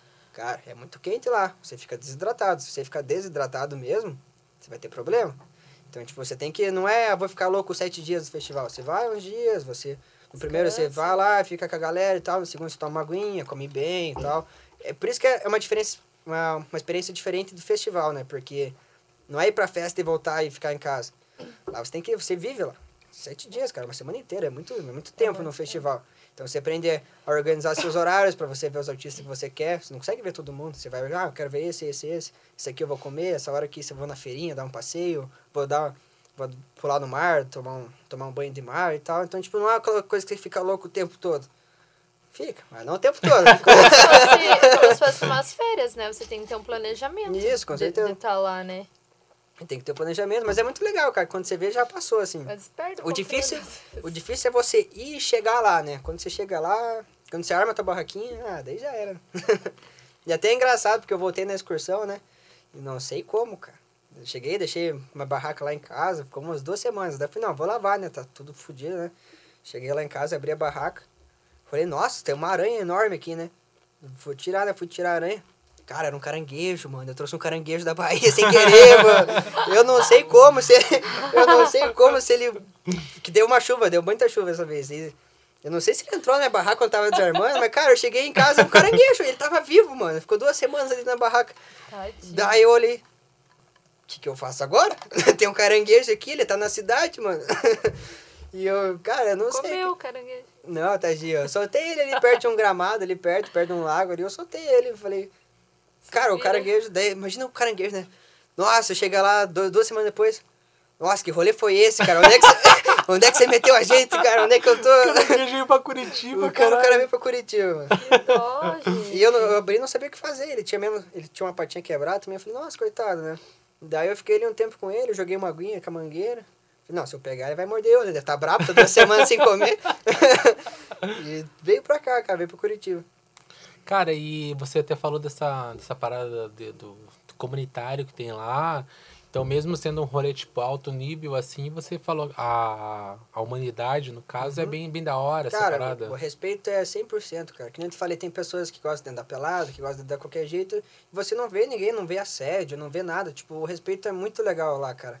É, ninguém pega nada do outro. Teve um dia que eu tava com fome de noite, perto da pista que eu toquei lá, e do nada chegou uns organizadores distribuindo banana e comi fruta pra galera que ele nem conhecia, assim, sabe? Tipo, é uma coisa muito legal, cara. Uma, é uma, uma união, né? Tipo, ninguém quer passar a perna no outro, assim. Você fica sete dias, você deixa... Tem, a- mas eu já vi relatos da galera que rouba a barraca lá também, né? Isso também acontece. Sempre vai. Maldade né? existe em todo lugar. Maldade em todo lugar, mas no geral, assim, né, tipo, as pessoas que estão ali pelo bem, você vê que é muito, muito respeitoso, assim, sabe? É. Que da hora, mano, rolezão. E pra você também foi a experiência, tipo, até agora foi a experiência da tua vida, assim, tipo, em Acho rolê. que foi, do meu rolê foi o melhor que eu fui na minha vida, fato, assim, com certeza. A amizade que eu fiz lá, cara, é muito legal, assim, os amigos que eu conheci, os dias, ó, os braços que eu queimei, lembro até hoje. tinha, tinha uma amiga minha que foi lá, e era engraçado porque tinha uma tenda, né, e a tenda tinha uma sombra. E ela dormiu lá, né? Só que quando ela acordou, ela, pô, o sol vai, né, cara, não tá a sombra mais. ela dormiu de óculos, cara. Ela, ela tirou o óculos, ela parecia um panda. e a gente zoou ela quatro, cinco dias, assim, ó, ela tudo queimada, assim, ó. A gente se divertia, mano, era muito engraçado. Mano, e você já tendo ido pro universo paralelo e tal, assim, também, tocado. Você é o cara novo, tem muito pela frente ainda, mas qual que é a tua prospecção, assim, o que, o que que você, tipo, sonha pra você, almeja, no caso, agora, assim? A- fala pra nós a, a, a curto prazo e a longo prazo, qual que Aham. é a tua expectativa? Cara, o que eu almejo, na verdade, eu acho que é uma constância, né? Que tipo assim, o universo paralelo aconteceu, mas ele foi, tipo, eu tava aqui, aconteceu uma coisa aqui, pra voltar no outro universo paralelo só dois anos depois, né? Se der certo, né? Porque o tempo muda sempre. Então, o que eu desejo agora é uma constância no trabalho, assim, né? Por exemplo, ter mais festas legais pra tocar, porque... Porque pra poder viver disso, né, cara? Porque a gente vive com festinhas aqui e essas coisas não dão tanto retorno. Então, o meu sonho mesmo, a longo prazo, é poder viver disso. Agora, o meu sonho a curto prazo é conseguir evoluir bastante minha produção musical para lançar nas gravadoras que eu, que eu gosto de ouvir, no caso, né? Não tipo gravadora para lançar. Eu quero lançar numa gravadora que eu gosto muito de Qual que é ouvir. a tua gravadora dos sonhos? Ah, tem a Zena, que eu acho bem legal, tem a Vanguard, que é muito boa também. E as outras, a X7M, é bem massa. Não sei se vocês conhecem muito assim, mas Eu conheço a Zenon só. a Zena, a Zena é massa. Ah, nem vários que não conhece por acaso que era não ligada na, na prog, Aham. mas eu conheço algumas, assim. Aham. É, a A Zena, Zenon Records é conhecida, isso, né? é mais tipo- prog dark, né? Assim, e tal. É, porque as que eu gosto do estilo também Qual, fica qual fácil ano dizer. que você tocou no universo? No eu toquei último? no, no último que teve agora, foi a edição 15 2020, se não me engano. Não, É, 2020 Não, tá agora, né? 19, então. 2019 pra Nós estamos em 2020. 2021, é, 2019, verdade. Agora a gente tá em 2021, isso? Aham, 2020 já estamos. Tá perdido no É tempo. por causa da. Até esses dias o cara falou pra mim meio assim: é que não sei o que, que foi a TT do, de 2018. Eu Falei, nossa, mas faz muito tempo. Eu falei assim, não, mas foi a última. Eu falei, não, A a, TT? a 19 acho que foi a última, 19. né? É, eu fui nessa. Ele falou de 2019, é que eu também fui. Eu falei, que teve, mas eu falei, nossa, mas faz tanto tempo. Ele falou, mas como faz tanto tempo? Foi a última? Eu falei, ah, é, tem o tempo da pandemia que estamos sem Mas festa a e tal. última é muito tempo já, quase É, É, dois sim, anos, mas é né? que, tipo, como teve a pandemia, dá aquele lapso de memória. Parece Parece que que tem é tudo mais. Porque é meio que uma por ano, né? Assim, a gente se Hum. acostuma com isso. E agora não tem mais, cara. e agora? Cadê o próximo ano? Ai, tá voltando, graças a Deus. É, ainda bem que agora eu tomei vacina. Eu tomei vacina também esses dias aí. Eu tomei também esses Por dias que, aí. que você tomou? Eu tomei, ah lá, já quer. é, o que aconteceu? Não, é porque eu, eu também tomei. Tomou mas também? é que eu sou da área da saúde. Você Ah, sim. Então, é que o eu, eu sou novo, né? E tô aqui. Mas Como é, assim? É que meu pai tem uma residência lá em Antonina, né? Que ele já morou lá e tal, já trabalhava lá. Então eu peguei a residência que tinha lá, peguei o comprovante de residência e vacinei lá, porque lá já tá bem avançado, porque cidade do interior é mais tranquilo, né? Porque tem menos pessoas, chega a vacina e tal. Sim. Então lá já tava exatamente nos 23 anos, que eu tenho 23, falei, não, é pra mim, né? Daí, só, massa. daí um dia que eu fui vacinar lá e tal, era aquela Janssen, né? Dose única e tal. Eu falei, ó, que legal, né? Nossa, você é única ainda. Não, daí eu fui lá, né? Daí no- eu fui no outro dia. Outro dia eu peguei o bilhetinho AstraZeneca. Falei, eita, nós. Três meses. É. Daí de, de tomar a próxima dose, tinha uma febre fodida também, né? Tem, eu Tem também. Eu passei meio mal desse dia também. É. né? Mas não tem? Não, tem, não vou ficar escolhendo vacina, né? Não, não é. Até isso é legal pra ressaltar pra galera que tá em Nossa. casa. Muita gente. Até pra você ver, até isso perguntaram lá na, no inbox da. Da Time to Talk, qual vacina que era? Eu falei, qual? Qual que tiver, Ah, né, que mano? tiver. Mano, gente, toma que tiver. Tipo, o importante é estar vacinado. Verdade, tá tendo... A minha, acho que o retorno é dia 11 do 10 só, mas o importante é que já tá vacinado. Vamos acelerar esse negócio aí, porque, logicamente, se você segue o Time to Talk é porque você gosta de, de música eletrônica. Então, você se vacinando vai acelerar o processo para Claro. voltar os rolês, tá ligado? Então, se vacina que é que tem, nada E de tome as duas, né, galera? Porque tem gente que tá indo tomar uma, daí não É, e não volta a toma a tomar segunda. outra. Tá tendo várias reportagens que a galera tá escolhendo Aham. vacina. Não, e tem gente que vai tomar isso e fala, não, não vou tomar isso aqui só. É, São imortais, isso Tá chique, né? Tá. A galera, a gente vive no. Nada contra vocês que estão escolhendo assim, mas, tipo, vocês são meio gourmet, né? Tipo, é a mesma coisa que você chegar na casa do cara, qual feijão que você tá cozinhando aí? Que né, mas vai, vai ter rolê sim, vai ter rolê que, tipo, eu acredito, né? É, na verdade, alguém comentou comigo. Eu sou péssima de memória, cara. Péssima. Mas, tipo, não sei se vai ter ou se já tá tendo em outros lugares, mas só, só entra no rolê quem tem a carteirinha ali que, Vacinação. que É realmente boa, vacinou, tá legal. ligado? Vai voltar os rolês se você não vacinar, meu amigo. Ó, forte abraço. Você não vai entrar no Aham. rolê, não vai. Ah, Nos festivais, né? Que são os rolês maiores, Uhum. eu digo. Agora os clubes voltaram com 70%, é isso? 50. 50? O de, o de hoje é 50? Eu entendi Isso. que era 70. Era Mas 50. sem limite, de, 50%. sem limite de horário, né? Esse horário é até 300 pessoas, com 50% sendo a metade da, casa, da capacidade da casa. E com a né? carteirinha de vacina. Então, os fãs da Neva que querem ver ela tocando, aí, ó, vamos se É, vacinar. galera. viu? Se vacina, eu não quero ver Lacoste lá, né? Não, mentira. Em Brasília rolou uns, uns rolês agora também, que eu vi uma galera tocando lá. Eu Já um evento grandinho já, os eventos, to- os DJs tocando de, de máscara e tal, mas já tá acontecendo algumas coisas por lá também. Aham. De Psytrance, né, assim. E eu, mas eu sou em Israel, né? Israel tá uma maravilha lá, meu Deus. Não sei se você acompanha alguma coisa lá ou não. De Brasília, assim, eu tô... Não, Não, eu- de Israel. De Israel. Israel. Cara. Ah, eu vi alguma coisa, tipo, da, que nem eu te falei, da, da- dos lugares lá que já estão Aham. brecando de volta por causa que tá, tá uma crescente do Covid de volta, que até eu fiquei triste por causa disso, né? Que é Que é a Unidos, né? cepa e tal, aham.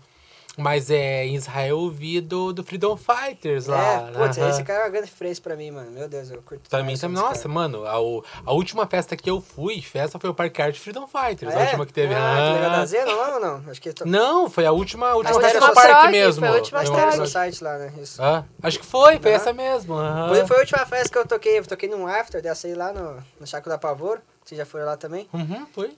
Foi a última. Se eu soubesse que era a última, eu tinha ficado mais um pouquinho. Meu Deus. Eu lembro até hoje, era 5 da tarde e acabava às 8. Falei, não, vamos, né? Tô cansado. Pegamos duas festas já. Falei pra minha mina, vamos nessa, né? Nossa, se eu soubesse. Não, mas então, essa festa aí, eu fui no final de semana e no outro final de semana tinha Flor da Vida em São Paulo. Aham. E eu tô, até comprei com o Adilson lá até. É, ó. E daí, só que eu pensei, tipo, sabe aquela coisa? Ah, mas o Brasil não vai chegar esse negócio, da Aham. onde? É Semana longe. que vem tem Flor da Vida. E de repente cancelou tudo e tudo cancelou. pararam, daí. Eu Até também que eu tenho, ah, quando voltar a Flor da Vida, vamos estar lá, Aí, né? Tipo, E pior que eu lembro bem que foi esse final de semana. No outro, eu já. Foi a primeira vez que eu tinha três festas do mesmo final de semana pra tocar, tá ligado? Era quinta, sexta e sábado. Sábado eu tocar lá no Vale daí. E eu falei, nossa, que legal, né? Três festas no final de semana, tava todo felizão, pá. Eu ia tocar quinta-feira, na quarta saiu o decreto. Falei, porra, velho. Daí na quinta a gente falou, não, aí, vamos fazer uma live, fizer uma livezinha lá, mas. Putz, sabe? uhum, não é a mesma emoção, É, né? daí a gente começou a falar, não, daqui uns dois, três meses vai voltar esse negócio, né? Vai estar sossegado já.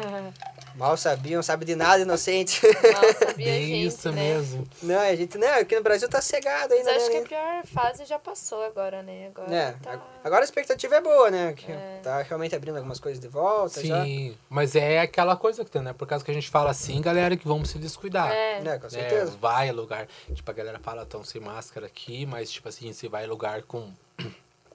Que tem aglomeração de pessoas, usa máscara. Tome vacina, é muito importante você tomar vacina. Eu já tomei, ele já tomou. Todo mundo tomou vacina, menos É. o diretor. O diretor. O diretor não tomou porque não pode, né? Mas então a gente É, tem porque tomado no também. dizer dele que ele é novinho. Ah, então, né? Ele é o mais novo da Time, ele falou hoje. falou, falou que vai me chamar de Tia Neva agora. Eu mereço, né? Meu Deus. Tia Neva e o tio Camarão. É, sou no tio, né? bico, né, Camarão? Vou... Matheus se retire.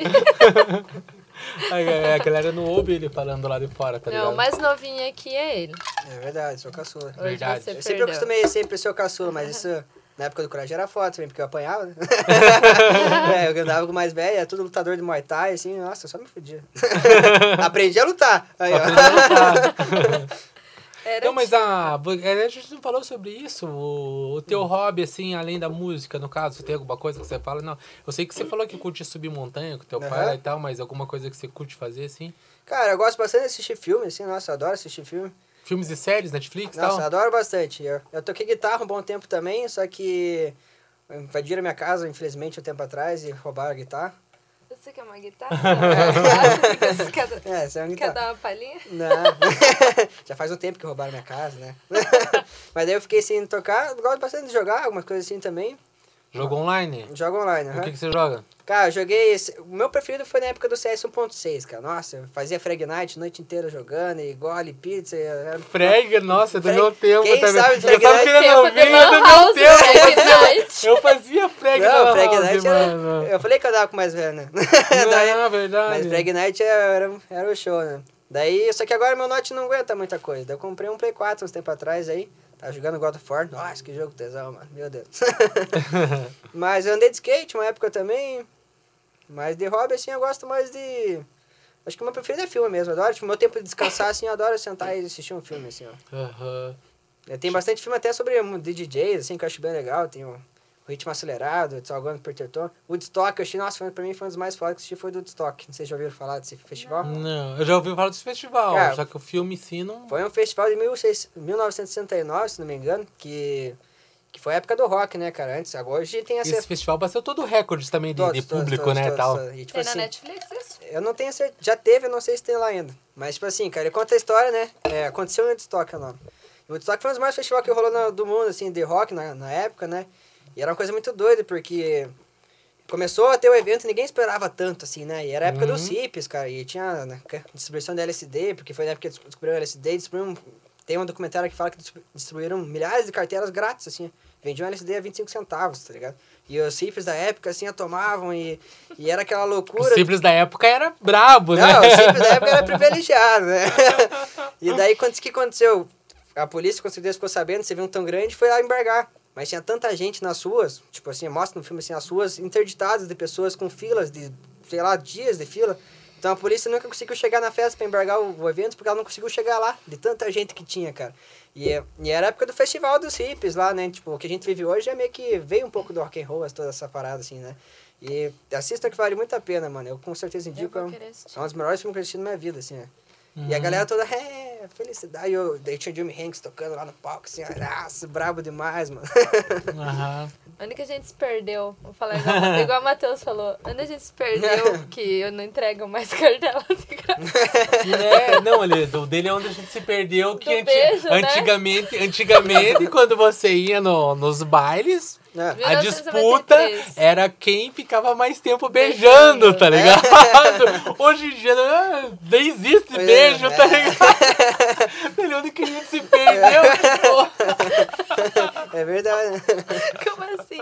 Pior que é verdade, né? Hoje a galera só quer ficar louca no solê. É, não, e ganhava um gol. Um gol. É, um um gol, gol- é, a, pessoa que, a pessoa que ficasse mais tempo se beijando ganhava o gol mil, mano. Oi, na Ah, época o quê? sério Um isso?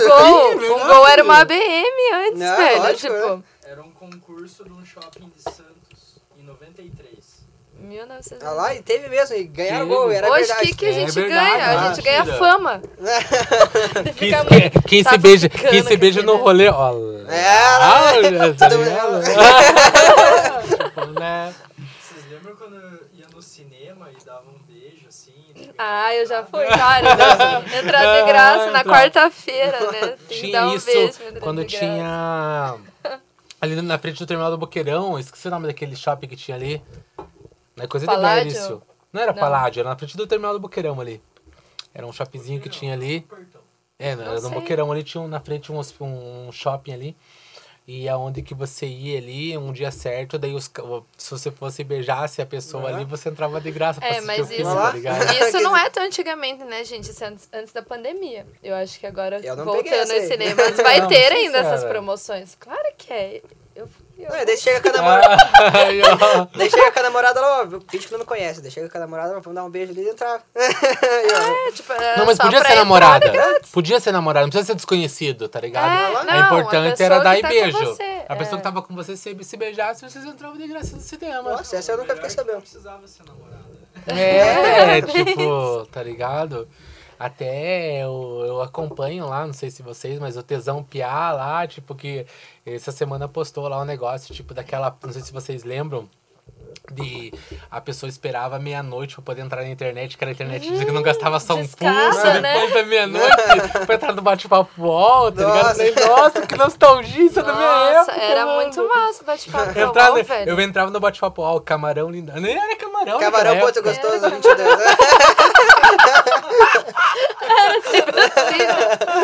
Ai, mano. Foi foda, essa foi boa. Vou usar essa aí agora. Nossa, tipo, eu sou da época da, da vileiragem, né? Porque eu era vileira. Era Vanechinha, Vida Vanechinha Louca, com sei lá, né? alguma coisa assim. aham. Era bem isso mesmo. Uma maiúscula outra minúscula, né? era bem assim. Era Com acento não é com a H, né? Vanestinha. tipo isso. Ainda bem que não era neva ainda, meu Deus. Imagina se eu fosse neva naquele Né? tempo. Tava, Verdade. sem- não tinha futuro eu- nenhum. Dias eu mandei uma trela pro amigo meu, não sei o que, daí eu falei, não, passa termina dele. Putz, cara, não dá. Eu falei, por quê? Não, cara, da época do UOL ainda. Falei, ah, para, mano. Ele tava lá. Eu, eu escutei uma parada hoje assim, que você só de... se a pessoa tenha mais de 10 anos o mesmo e-mail, É. essa pessoa é muito confiável. Você pode confiar nela. Verdade, Porque e-mail é antigamente os nossos e-mails eram ridículos, gente. Sim, o meu, o meu hoje em dia é Elton Underline Samuel, pá, bem. Antes era Camarão Vida Louca, com coisa assim, tá É, ligado? tinha Tipo, Zona Sul, Zona Vida Louca Leste. também ama. É, Eu botava os times também, né? Tinha galera que botava. Aham. Nossa, o meu era Vanessa, underline rap, nacio... é, underline rap nacional, velho. Eu era, eu era vileirinho mesmo. Eu lembro até hoje. Eu não, deve existir ainda, eu não sei a senha. Ainda bem, né? É, eu cheguei na época do MSN também. MSN ficar chamando atenção lá, não sei se vocês lembram. Lá. Aham, eu era. Daí vinha aqueles MC. negocinhos, ah, Winks, eu acho que fala, sei lá que. Que é, fazia tudo. Ah, devia ter isso no WhatsApp. Ou chamar atenção lá no WhatsApp. Ó, pra pessoa Nossa. Ah, que a pessoa não responde, né? Às vezes. É, ainda tira visualização. Pra que isso? Putz, eu tirei a minha. Eu, eu também tirei. mas é o que não dá. Às vezes, ultimamente, tá, não, meu mas é tempo bom tá. isso mesmo. Que você visualiza e nem parece que você visualizou, né? Às vezes é bom. Hoje. Eu não visualizo, só quando pode responder mesmo, se tiver tempo. Mas isso tem gente que tem, eu sei que gente que faz ali, ah, não vou visualizar, não vou responder agora essa pessoa, tipo. Cara, agora não. Depois eu Ah, se eu visualizar eu, e não responder na hora, eu esqueço. Eu me sinto Então eu culpado, deixo mano. Se ali. eu visualizar, não, eu tenho que responder, vou responder agora. Não, eu também Às vezes eu tô no assim. trânsito e visualizei sem querer, não. Falei, não, agora já era. É, porque senão depois você vai esquecer. Porque É, você esquece visualizou e vai esquecer de responder. Eu marco como não ia. Aí eu volto. Ó, o diretor Ah, aí, ó, tá certo, cheio, né? cheio Tá dos, dos aqui. Aí também. Cara, mas assim, já estamos no horário. Muito obrigado pela tua participação. De verdade mesmo. Valeu mesmo, cara. Papo da hora, cara. Pô, Obrigado massa. mesmo. É, já desde já te deixar convidado para um retorno aí, porque o nosso. O, projeto Time to Talk mesmo é ser uma rede paranaense da música, onde a gente possa, a partir de setembro, até fazer mais dias na semana, tá ligado? E, tipo, pra ter essa constância que provavelmente daqui um, tipo, será alguns meses os rolês voltando, você vai passar por um, outros rolês, vai ter mais histórias pra contar, vai ter mais coisas pra contar pro público, tá ligado? Que quer te ver. Então a gente quer sempre manter esse contato, tá ligado? Tipo, aqui com a, com a galera regional, tá, tá tendo essa via de mão dupla, tá ligado? E agora deu tempo pra você falar qual câmera, diretor, que ele vai falar? Só por gentileza, você pode falar pra aquela câmera aqui? Aham. É, passa tuas redes sociais, o- vende teu peixe, fale sobre o teu, né, teu projeto Aham. e tal, pra quem. Às vezes muita gente tá. É, muita gente às vezes que não conhece você tá aí assistindo, é a tua chance de falar no e tal. chat a gente não teve nada. Ah, é só. Não, mas pode ir falando que daí eu vejo daí. Tá, então beleza. Bom, meu nome é Ulisses, né? Ulen. Minhas redes sociais é ulen.music, U-L-L-I-E-N.music. Quem quiser segue lá, mano. Estamos trabalhando duro nessa pandemia aí pra poder gerar algum retorno, porque, né? Na pandemia muita gente aí ficou desanimado, mas a gente tá firme e forte, estamos querendo poder viver um sonho de ver disso um dia, né? Tem muitos projetos acontecendo, eu tô bem animado com muitas coisas, inclusive até vou agradecer aqui, é um prazer estar aqui com vocês hoje. Gente Foi bem legal o agradece. papo aqui também. Você agradece demais, irmão. Ah, mas eu gosto de agradecer. Quando a gente tem gratidão, a gente tem que agradecer. as Sim, coisas. é aquela via de mão dupla, né? Nós estamos se É, ajudando. Exato. E eu sou muito feliz por tudo que tá acontecendo, principalmente nessa, nesse período da pandemia, porque, cara, acho que a grande coisa que eu consegui conquistar foi na pandemia, assim, então, tipo, é uma coisa que, que é gratificante, tá ligado? No momento difícil, eu conseguir estar me destacando em alguma coisa é, é muito legal. E no mais é isso, cara, tem muitos projetos acontecendo, fiquem ligados que logo mais tem o lançamento de uma gravadora aqui, que é é uma dessas do meu sonho que eu falei pra você lá. Olha que da hora. né? Só que daí não posso falar muito ainda, mas fiquem Aham. ligados que vai acontecer. É uma grande realização para mim, tem muita coisa aí. E logo mais, né, se voltar às festas, vamos estar conseguindo viver um pouco desse momento aí que a gente batalhou a vida inteira, né? Desde pequeno, desde aquele grito na montanha, foi uma coisa que, que eu tô batalhando e eu quero conseguir, e eu vou conseguir, né? Quando a gente sabe onde a gente quer chegar, a gente chega. Só pode demorar um pouco, mas a gente vai chegar lá. Vai. E no mais é isso aí, galera. Sou Ulisses, prazer pelo papo aí. Quem acompanhou, tamo junto. E é nóis. Bom, eu vou me despedir. Só o- Não, não vou me despedir porque... Vamos deixar o diretor trocar de câmera ali, pro caso É. é, já Trocou já? No chat. fica a favor. Não, eu vou falar no, no Vai. final. É, então eu já vou me despedir, porque vai ser longo aqui Sim, camarão. não, não, não, mas os, o teu, normalmente os Fala teus fãs ficam ali? esperando. Ali. Ah, o- Olha, o dia que o camarão não falar dos meus fãs, vai. Não, é que eles se- os fãs da Neva estão sempre mandando. Até eu falei esses tempos atrás pra um cara que falou, vou falar real, que tipo assim, ó, o cara falou bem assim, nossa, mas que linda essa Neva. Eu falei bem assim pra ele assim, muito obrigado por, né, você é, falar com a gente e tal, assim, mas isso você pode comentar lá no inbox dela, porque, né, tipo, né, de verdade, eu falei, tenho que. É verdade, mentir aqui. O cara falou, "Oh, nossa, mas Muito essa neve é muito linda. E não sei o que. Eu falei, oh, muito obrigado por você acompanhar nosso conteúdo, mas, pô, Olha isso pode eu falar fico no inbox vermelha dela. na hora que eu tenho que falar com a câmera. E o camarão fica falando essas coisas. É, Muito obrigada pelo elogio. Se eu agradeço muito, ele fala muito dos teus fãs, né? É É, então, galera, é, primeiro, obrigada por vir, por contar um pouquinho da tua história, das tuas experiências, passar... Eu sempre costumo falar que a gente, toda quarta a gente aprende alguma coisa aqui, né, Camarão? Com os convidados, passar um pouco da sua sabedoria pra gente, por acreditar também no projeto, ter aceitado vir, tá ajudando a gente, ó, compartilhando, fazendo essa via de mão dupla. Desejo todo o sucesso do mundo pra você, na tua Obrigado. caminhada, com a gravadora que você tanto almeja. Aham. Vai dar tudo certo.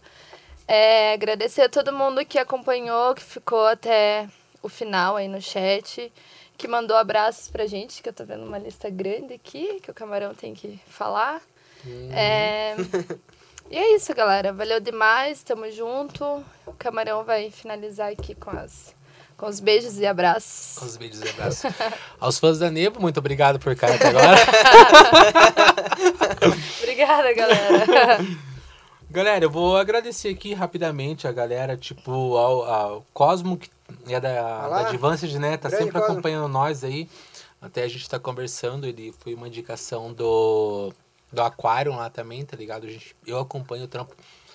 Até não tenho muito tempo realmente para acompanhar o trampo de todo mundo, porque, como eu falei, é muita gente falando, mas a gente tem uma prospecção de agora, em setembro, a gente está entrando na terceira temporada e conseguir ceder mais espaço para ter mais pessoas aqui, porque para nós, quanto mais edições a gente conseguir fazer, para nós também é melhor, e para quem está querendo participar melhor, e a gente precisa só da ajuda de vocês. E não é uma ajuda financeira, é ajuda falando do nosso trabalho, compartilhando, curtindo, enfim. É... Pripa Miranda, não sei se você Opa, conhece. conheço, claro. Conhece, um salve, obrigado por... É uma da agência que eu tô, inclusive. É, Aham, manda um salve pra ela. tava Salve. acompanhando, salve. Valeu. Lucas Mendes. Opa! Aí, a né, galera. É. Ah, o Edson B também tá acompanhando nós. Muito obrigado semana passada aí, tá, tá com nós aí, tá acompanhando. Obrigado. Michael Douglas, Meu Deus. o Adilson da Progressive tá sempre junto com nós aí. A gente tem é, várias novidades agora, né? Voltando dos rolês, tem uma Dana e tal. Muitas coisas aqui a gente não pode falar, porque como ele não pode falar da agência também, a, a gente tem essa, essa questão de ética com os produtores de eventos e tal. Mas fiquem ligados que vai ter, até vai ter promoções para vocês que acompanham nós, como a gente falou já, já falei que a gente vai lembrar das pessoas que estão ajudando nós, no valor de R$ 9,90 lá. E muitas coisas a gente não pode falar, tipo, os eventos vão vir, mas por uma questão, até acho que de, é, de questão de alvará, não sei o que que é, a gente não pode se pronunciar sobre isso, mas a gente vai ter é, sorteios dos ingressos aqui, coisas e tal. Sim. Esse, o Michael Douglas, ele sempre tá na live, Tá né? sempre, né? Eu não sei quem é, Mandar um mas salve, porra, eu também não um sei quem salve. que é. Deve ser fã teu, né? Chama é, Dá um salve no nosso direct lá pra gente saber, porque eu vejo que a gente sempre manda um, um salve pra ele, tá aí, sempre muito Obrigado, fortalecendo. muito obrigado. É, Fernan Ribes, não sei quem que é, né? Mas muito obrigado. Madruga Man, muito obrigado por estar Opa, aí. esse é brabo também. É, então. É verdade, esse daí você colocou lá, ele é- trabalha com você, né? é? Trabalha. Esse aí tem novidades boas que não pode ser faladas. Ah, É. então, é, um abraço, obrigado por estar aí, fortalecendo Valeu. nosso trabalho. Obrigado Valeu, mesmo. Madruga. Nawak DJ tá sempre fortalecendo a gente, tá ligado? Ali também. Opa, aí tá na tríade também, mano. Aham, ele tava semana passada no, no evento da Advance de Crio lá que rolou com a Eletrônica aí, Mix também, boa, tá tá? ligado?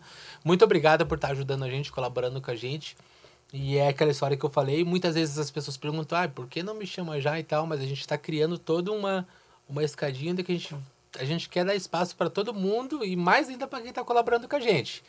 Então, com certeza, tá ligado? Muitas pessoas eu já falei, já, tal. Com certeza vai ter espaço para todo mundo, Vai que a chegar. gente vai lembrar de todo mundo que tá colaborando com nós e tal. Jennifer Temes, Opa! Essa é minha namorada aí. Tá namorada aí? Um salve, Aê, obrigado por acompanhar o mozão aí. É, o rolê errado, cara. Guilherme, muito Nossa. obrigado por estar acompanhando sempre a gente aí. Ele até postou essa semana lá uma, uma resenha que a gente teve aqui, que a gente falou sobre ele. Ele faz um podcast toda sexta-feira. É, é, o nome já diz tudo, né? Rolê errado. Eles fazem várias. falam com vários segmentos diferentes. Estavam falando esses dias com o cara do parkour. Esses tempos atrás estavam falando com um cara que era, era, acho que drag queen. Eu assisti alguns pedaços lá, mas é sempre coisas aleatórias, assim, mas é muito bom de ver, tá ligado? A gente tem uma parceria muito legal que a gente tá em off já é, se organizando de como vamos fazer, tá ligado? Mas eles vão estar junto com nós a partir de setembro. Terceira temporada, o Rolê Errado tá junto com nós, fechadão aí. Muito obrigado. DJ Calígula, Opa! conhece? Lá da Tríade também. Tudo Da. Tríade. Ó, um forte abraço pra Tríade. Muito obrigado aí por estar, tipo, ali. Eu vejo do Facebook também, vocês comentando ali, fortalecendo nós. Isso é muito importante. Muito obrigado. O Muk, que já esteve aqui na, na outra. Na outra temporada. Você já Na no segunda Muk, né? já. Na segunda. te- Não, essa é a gente- segunda temporada ainda também, né? Tipo, a terceira vai É, começar em setembro. Mas ele verdade. estava no outro Tava no estúdio lá. Segundo. E muito obrigado. Pranava. Acoustic. Pranava Acoustic é o Charles, né? Isso, ele mesmo. Inclusive, É. eu fiz meu estúdio com ele lá. Ele entrou em contato comigo. É? Aham, ele, ele vai juntar, a montar, a gente ajudar a montar que legal, a mano. terceira temporada. A gente Ó, fechou uma parceria. O trampo dele, ó, finíssimo. É, muito obrigado, Charles, por confiar no nosso trabalho, acreditar no nosso trabalho e vir né, tão humildemente falar tal e oferecer essa parceria onde a gente vai se ajudar e vai construir uma parada muito legal aqui em Curitiba.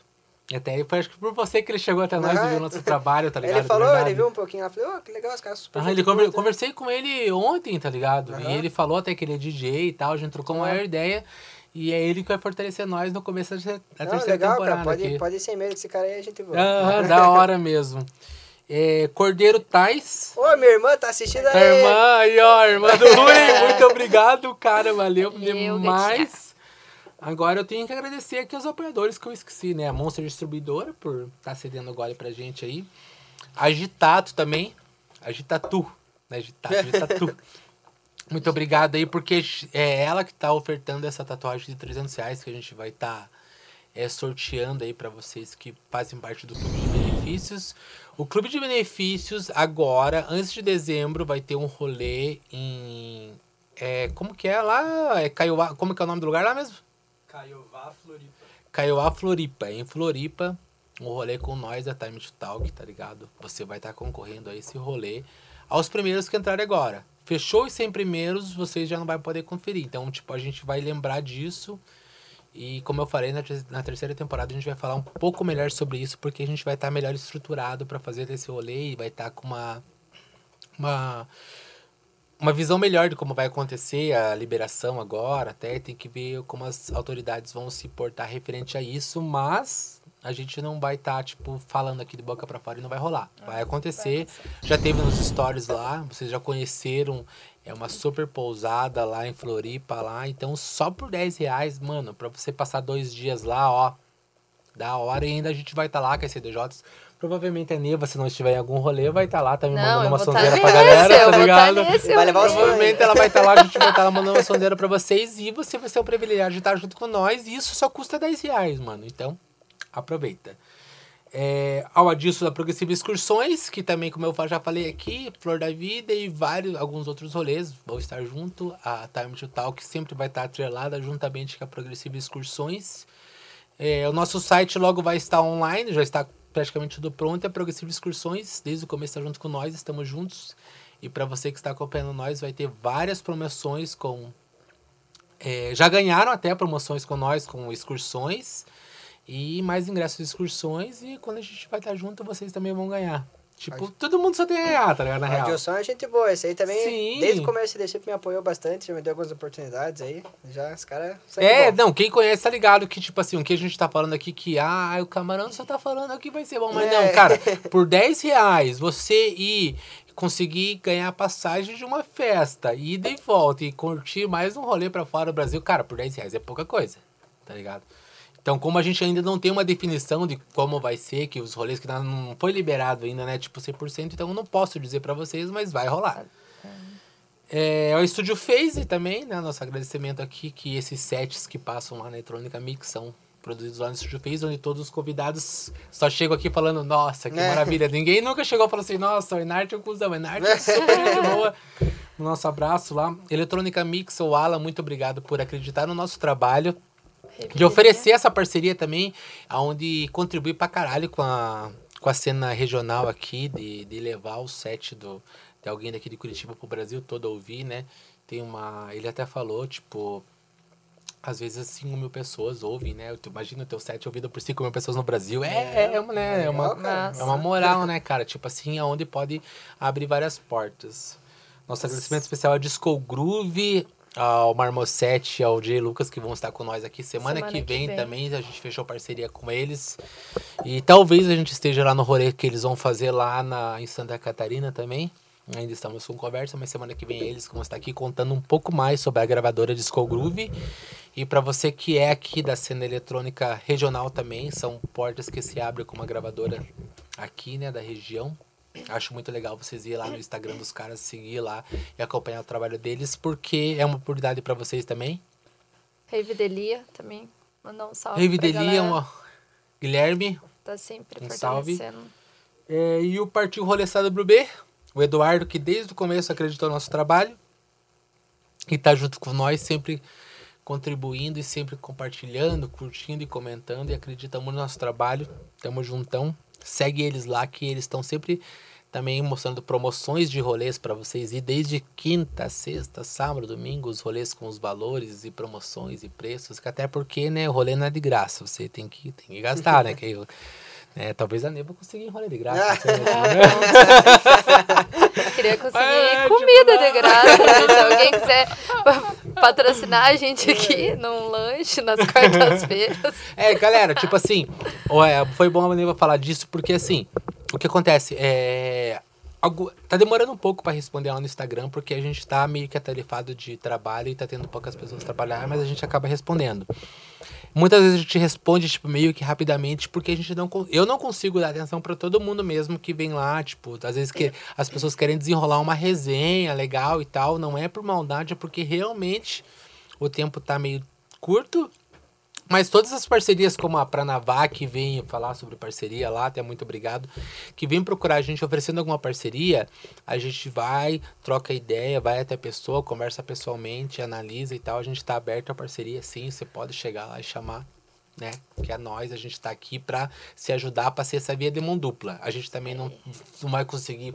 Como, como o Bragis falou, se você realmente, se você realmente quer uma parceria, a gente não vai conseguir alavancar ninguém, mas é aquela coisa que a gente vai, vai crescer junto. Um grande abraço aí ao Rafa, que tá sempre aqui com nós. Matheus, muito obrigado, diretor. Ao Cleverson, que está lá também. Muito obrigado aos fãs da Neva, que estão sempre Minha mãe, presentes avó, aí, tá minha ligado? tia. William, mais uma vez, muito obrigado. Um abraço pra Trilha Chitrense. Opa. Se falamos, galera. Valeu, galera. É Até nóis. quarta-feira. Até quarta-feira que vem. Tamo Tamo junto. junto. Valeu!